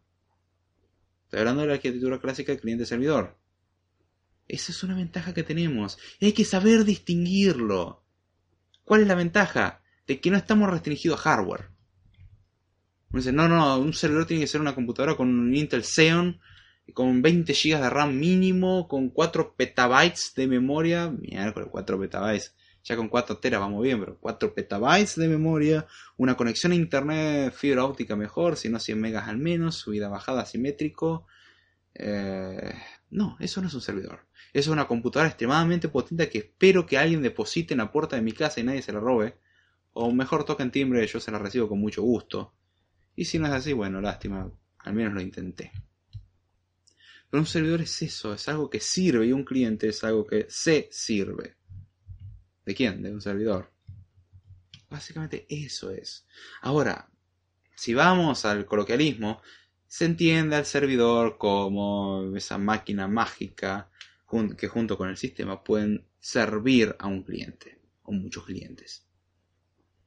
Entonces un servidor es básicamente un sistema operativo con un programa el cual se encarga de servir. Por ejemplo, puede ser Nginx o puede ser Apache. Puede ser cualquiera de los dos, son los más conocidos.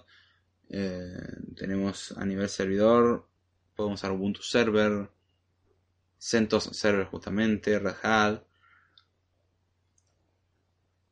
¿Qué otro más había? Mm, Debian podemos utilizarlo. Manjaro podemos utilizar prácticamente lo que queramos. Hay algunos que son un poco más orientados a ser servidores y otros están más orientados a ser más para un cliente. Eh, podríamos utilizar Windows por alguna razón. Tenemos Windows Server, por alguna razón se puede utilizar. O mejor aún, podríamos utilizar Mac OS Server. Yo quisiera tenerlo nomás solamente para ver qué tiene. Tenerlo instalado y ver qué tiene, nada más, no lo usaría. Sinceramente, no lo recomendaría tampoco. Sé que no lo he probado nunca y me dirías, ah, no lo probaste, ¿cómo puedes saberlo? Es Mac. Fijémonos cómo funcionan sus servidores, que se caen cada dos por tres. Y pueden decir, no, el problema es que se satura. Flaco, se satura con nada sus servidores. Cargas 20.000 fotos y el servidor se cae. ¿Qué chiste tiene un servidor que se la pasa cayéndose? No, no me da mucha confianza. En cambio, Linux veo que se la aguanta bastante mejor. Incluso Windows se la aguanta bastante mejor tal caso, te recomendaría más usar Windows Server antes que Mac OS Server. Si alguien no está de acuerdo, número uno, planteeme su experiencia. Y número dos, regálame una licencia para utilizar, o présteme una licencia para utilizar Mac OS Server, ya que pagar 20 dólares. No ando por la labor de piratear algo de lo cual no es de muy alta prioridad, la verdad. Perdón, de conseguir material facilitado. Y ya que vienen a reprocharme, bueno, mínimamente déjenme acceder a una distribución legalmente. No vengan, no, yo te paso este linkcito raro. No, no, no, no. Ya que tanto dicen que esto es lo mejor, paguen la licencia y préstenmela temporalmente. Después cambien la contraseña y ya no es más mía. No hay ningún problema, no tengo problema con eso. Pero si me van a venir con argumento, vénganme al menos con una prueba disponible. Mm. Si recién ahora en redes se están poniendo de acuerdo y cada vendedor te crea su propia API para que lo puedas controlar de forma remota. Y ahí nomás, ¿eh? Porque hay sistemas que se siguen pudiendo controlar con Telnet. Miércoles que pasaron años y siguen usando Telnet. Y puedes hacer tus propios scripts. Sí, van de a poquito. El problema es que la mitad o más de la mitad del hardware actualmente en funcionamiento no tiene esa posibilidad. Entonces te jodiste. Ese es el problema que tengo los routers no son equipos muy potentes en ese aspecto. Son potentes en cuanto procesan redes, pero ahí termina su potencia. Dice, pero con la herramienta mágica Ansible puedes automatizar varios aspectos de tu red eh, eh, de, forma uniforme, porque por debajo tenés eh, bocha de script que adivinan, sí, que adivinan que vendo eh, perdón. Eh, que adivinan qué vendo. Ah, qué vendor usa el router o switch de destino. Ah, Sí, sí, pero hay un montón de cosas raras ahí dando vueltas. Dice, la mayoría puede utilizar por SSH. No, justamente, si lo usas por SSH, otra historia, eso es lindo. Hay algunos que te fuerzan alguna, aún así a usar Telnet. Pero sí, sí, en general es SSH. De hecho, me parece un formato extremadamente cómodo. Hay que admitirlo. Pero, vamos a ser sinceros, no está disponible para todos. O sea, no es algo que vos podés agarrar ahora tu router y decir, ah, yo accedo a todo. Porque depende del fabricante, cada fabricante. Ha mejorado mucho debido a la cantidad de errores, pero me sorprende la velocidad y me preocupa con la cual se van reportando cada vez más y más y más y más bugs y que les tomen seis meses mínimo corregir un error así. Son errores gravísimos. Y aún así, le importa un comino. Lo cual ya he jugado un poquito con Python y SSH. ¡Ey! Muy bien. Bien, me gusta tener ese tipo de retroalimentación. Está bueno. Yo sinceramente no he utilizado Ansible hasta ahora, así que me gusta que eh, me compartas tu experiencia en sí. Sobre equipo Cisco. Sí, desembolsa buena guita, amigo. Son lindo equipo, la verdad. Son muy lindo equipo. Pero salen carísimo. Bien. Y siguiendo, y siguiendo hablando de los servers. No estoy hablando de la de recursos humanos, estoy hablando de. Marina me mata si escuché esto. Qué chiste, Dios, verdad. Ah, pero bueno, a nivel de servidor, uno muchas veces no lo maneja con interfaz gráfica usuario. Hoy en día sí, ya tenemos mucho mejor manejo de ese aspecto. Pero hay muchas cosas que sigue conveniendo mantenerlo por línea de comando por la misma razón de que la mayoría de los servidores están hechos con Linux. Y como tal, Linux dijimos que era muy cómodo trabajar con línea de comando. Y muchas veces el servidor no tiene conectado a un monitor, no tiene una placa gráfica. ¿Qué es lo que hace uno? Se conecta de vía remota con SSH. Entonces instala el sistema operativo y luego por vía remota SSH pum, tranquilo. Se terminan los problemas. Uno lo configura de forma remota, puede irse a otra computadora y seguir utilizándolo, poner normas de seguridad. Puedo estar en el colectivo, puedo estar incluso del mismo celular y hacerlo. Puedo estar en el trabajo y hacerlo. Puedo habilitar cosas remotamente. No necesito gran hardware para hacer eso, ya que el gran hardware lo tiene el server, pero lo usa para procesar datos.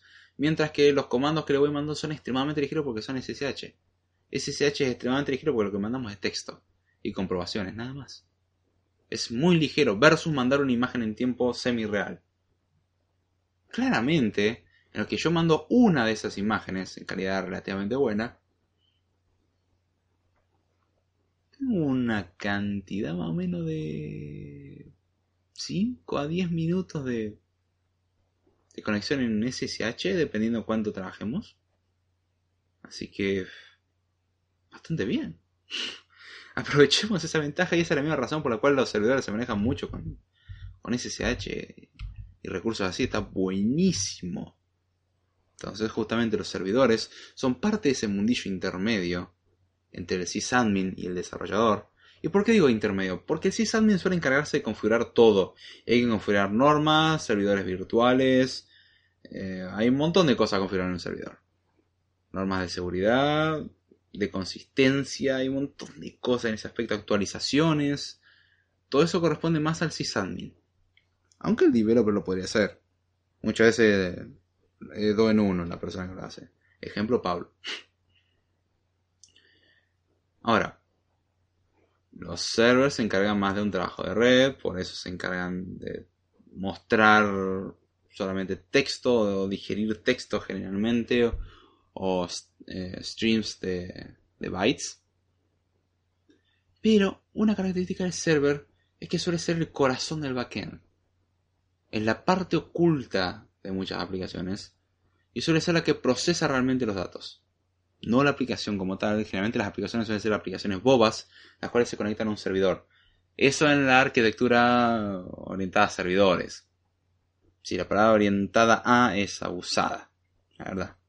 Ya tenemos que yo, programas orientados a televisores. ¿Qué significa eso? Que la interfaz reacciona a los televisores. No, es una, interfaz que está pensada nomás para usar los. No, no, orientada a televisores, una nueva tecnología. No, es lo mismo de siempre. No, no, no, no. Bueno, está bien, no voy a discutir más.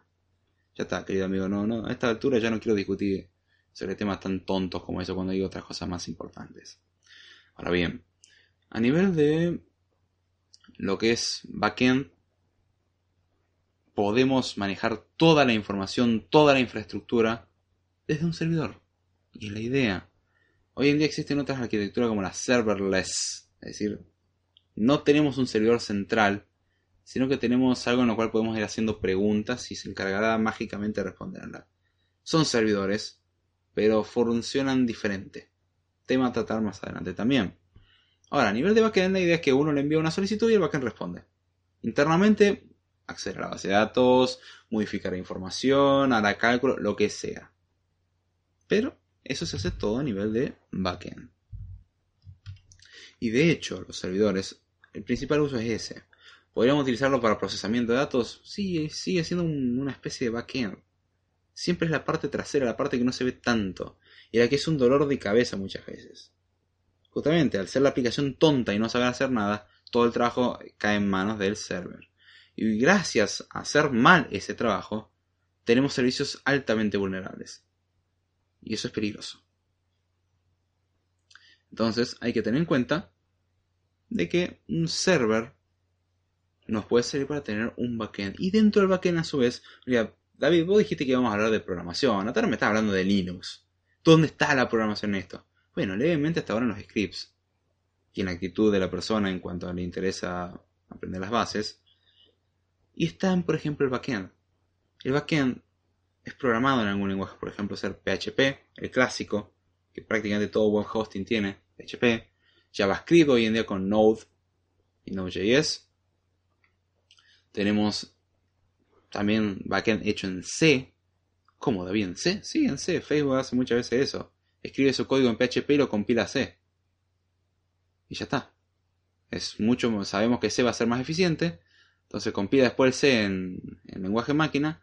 Y los programas son rapidísimos. Y vemos cómo escribimos el programa en un lenguaje pero lo convertimos a otro. Y eso es posible.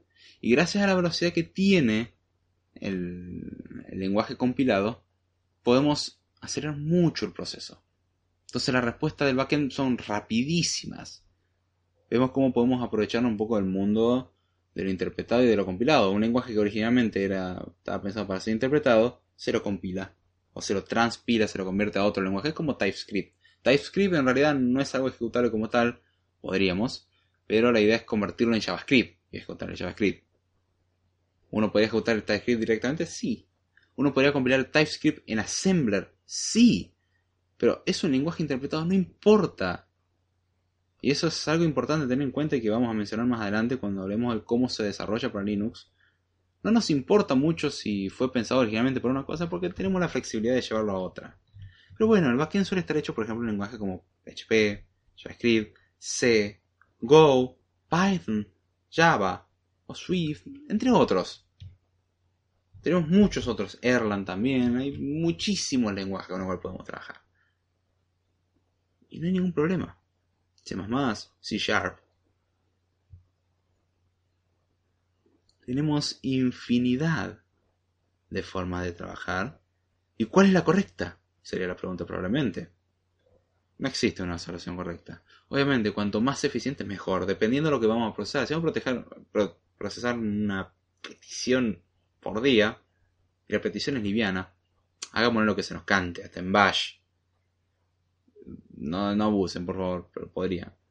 Ahora, si van a tener una API o algo más complejo, y pasar algo con PHP o JavaScript o cualquiera de los otros, me parece una excelente idea.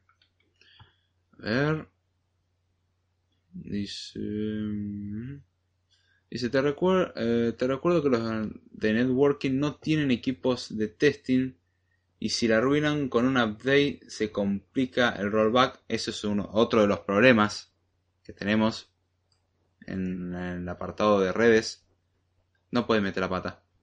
Dice, sysadmin te configura desde el usuario, te conectas pasando eh, la securización del equipo hasta las dependencias de las aplicaciones exactamente.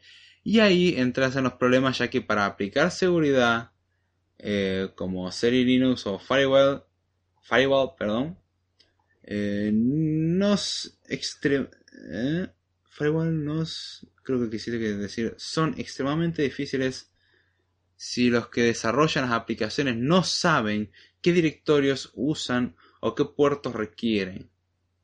Eso es justamente, mínimo tendría que haber una comunicación entre ambos sectores. Eso es uno de los problemas principales. Yo, por ejemplo, ahora en lo que estoy trabajando, la parte de frontend me encargo yo y la parte de backend se encarga otro equipo y hay un delay siempre. Y eso se pierde muchísimo tiempo. Pero bueno, son dos empresas diferentes y hay que aprender a, a compensar ese delay. Em, dice Solinux. Eh, podemos decir que actúa como chroot en una jaula. Una jaula de aplicación a nivel del sistema operativo y no la deja acceder a recursos o directorios que no debería. Bueno, por defecto no lo deja entrar a ningún lado al menos que se lo indiques. Perfecto, esa es una excelente configuración por defecto. Dice, ojo que software muy usado por los sysadmin en Python se suele usar como bash. Eh, eh, cuando bash queda chico, perdón. No por nada, casi todos los distros vienen viene Python, sí, justamente, Python 2 principalmente. Pero ahí es donde entramos en la discusión de scripting. Porque Python es un lenguaje scripting y fue pensado para eso, justamente. Pero al mismo tiempo puedes crear programas. Por ejemplo, C fue pensado más para crear programas de verdad y no scripts. Es infinitamente más fácil crear un, script en Python que en C. Porque te abstrae de todo. Justamente es la idea. Hay que saber entender eso, pero sí, justamente eh, Python está en, en ese limbo entre ambos lados. Al mismo tiempo la diferencia entre script y programa la diferencia entre sysadmin y desarrollador, porque hay un punto donde se tocan y es medio difusa la, línea y se dicen, bueno, hasta acaso sysadmin a partir de acá empieza a ser desarrollador. No existe una línea clara. Entonces, en ese aspecto, todos coinciden en el mismo, el mismo factor de que es difuso, no sabemos muy bien. Dicen problemas muy, muy grandes a la hora de desarrollar. Eh, para Linux es de diferencias entre archivos o método de cómo instalar o configurar programas. Desde el vamos, si querés cambiar parámetros de Apache. En Debian tenés que ver el fichero etc barra apache 2 barra apache 2.conf. Dice, pero en CentOS, en, sí, en CentOS o en CentOS o Red Hat tenés que usar etc httpd barra conf barra httpd.conf. Dice, ni hablar que algunas distros, los servicios los manejan como systemd y otras como initv. Tenés todos esos problemas. Y de hecho eso técnicamente no tendría que ser un problema del, desarrollador y tendría que encargarse eso el sysadmin. Pero el sysadmin tendría que, o sea, tendría que haber una comunicación constante entre ellos y decir, bueno, el sysadmin, mira, vos qué necesitas? ¿Necesitas conectarte a internet? Bueno, yo te digo, conectate por este, este y este puerto. Y al mismo tiempo el desarrollador va a decir, yo necesito tal característica que se conecta más o menos de esta forma. ¿Cómo se soluciona? Y el sysadmin se encargará. Entonces, teniendo esa comunicación, ese problema se elimina bastante. Lamentablemente no es el caso. Hay muchas cosas que con un poco de comunicación se soluciona. Pero no suele ocurrir. Em, en eso sí lo reconozco en que Windows es menos complicado manejar eso. Es menos complicado porque Linux es demasiado flexible y tenés demasiadas variaciones. Entonces en cada variante te cambia bastante. En cambio Windows es uno solo. Windows hace trampa en ese aspecto, es uno solo. Es como decir, iOS funciona muy bien en sus dispositivos. Claro, porque está pensado para funcionar en sus dispositivos. O pone iOS en cualquier otra cosa y no funciona. O funciona muy mal. Justamente, porque está pensado para 15, 20 dispositivos, fin del problema. Mac lo mismo. Cuando lo pone una Hackintosh ya empieza a andar mal. ¿Por qué? Porque lo pusiste en un lugar donde está pensado. Dice, y así con todas las cosas, no siempre la libertad es buena. No, no, es el grado justo. Es el grado justo. Lamentablemente, esa inconsistencia genera problemas. Esa, esa inconsistencia molesta. Dice, para todos esos problemas apareció Ansible, que ayuda un poco a lidiar con esos temas. Dice, pero no hace magia. Decíselo a las empresas.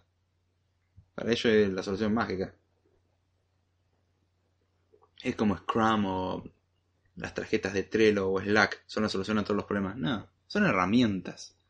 Como tales hay que saberlo usar y saber cuáles son sus límites. Pero bueno, ¿alguna pregunta, algo que quieran hacer? Pues ya voy cerrando el tema. Quería hablar de otro tema más, pero ya se extendió demasiado el episodio. Tanto voy a revisar esto. Ok. It's going very well. Está viendo un mensaje que me había mandado. Ok, lo voy a responder más tarde. Ah. Pero bueno, en principio la idea sería ya redondear el tema del día de hoy. E irme definitivamente a dormir. El episodio que viene, la idea es continuar con esto desde otro punto de vista. O sea, hasta ahora era utilizar Linux para desarrollar herramientas para desarrollar en Linux el próximo episodio y finalmente desarrollando cosas para Linux. Entonces son distintas variaciones. Lo que vamos avanzando, arrancamos desde el principio obviamente y vamos llegando a mayores grados de complejidad. Bien. Y a ver, vamos a corroborar de que esté funcionando bien, cosa que no corroboré en prácticamente todo el episodio. Bien, el ping parece estar estable. Los frames por segundo parecen estar bien. El consumo del CPU bien. Tiempo de oración bien.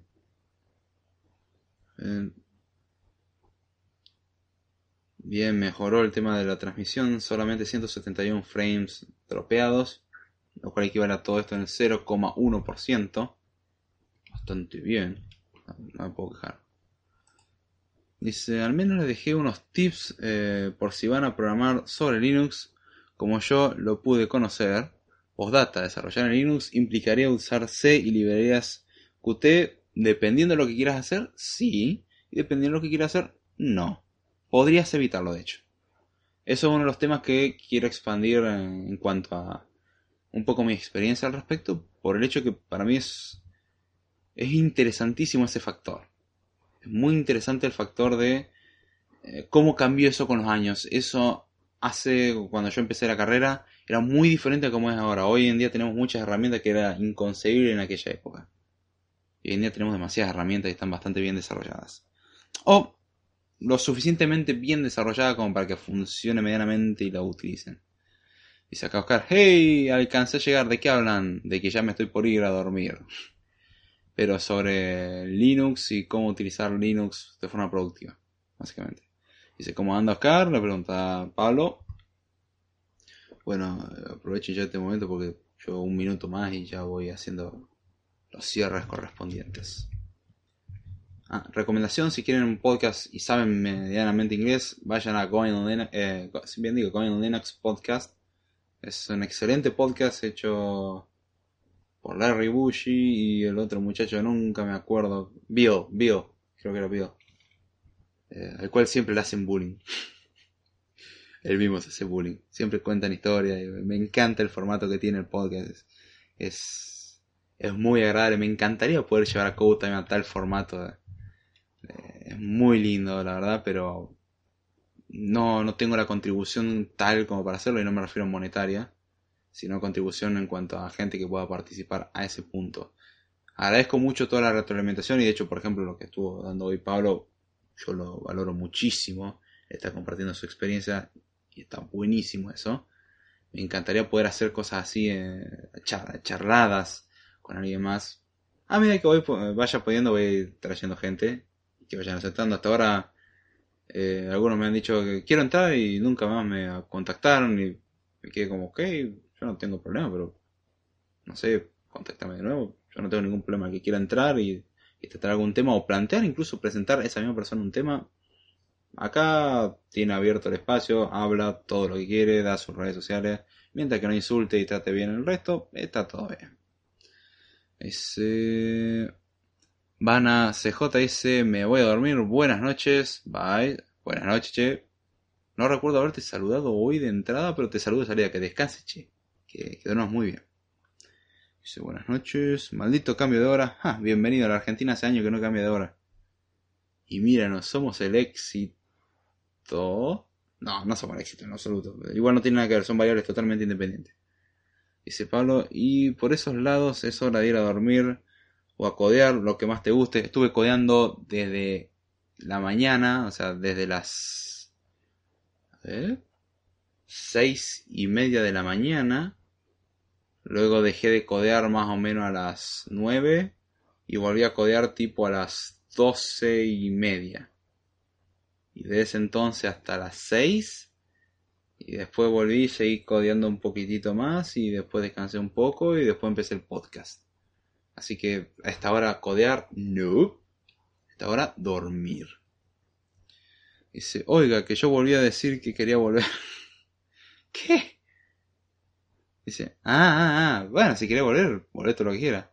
Dice, buscaré una escalera y una soga. No, no, no, tranquilo, tranquilo. Más vale buscarte unas empanaditas de jamón y queso, de choclo, de lo que sea, y trae y vamos a comer una empanada. Yo no tengo problema de conversarte todo lo que dije hoy. lo único que trate es una empanadita, algo para masticar. Y ya un mate o algo así para mantenerme despierto, porque si no, no sirvo para nada. Pero, venite, venite. Yo te abro las puertas y charlamos un rato.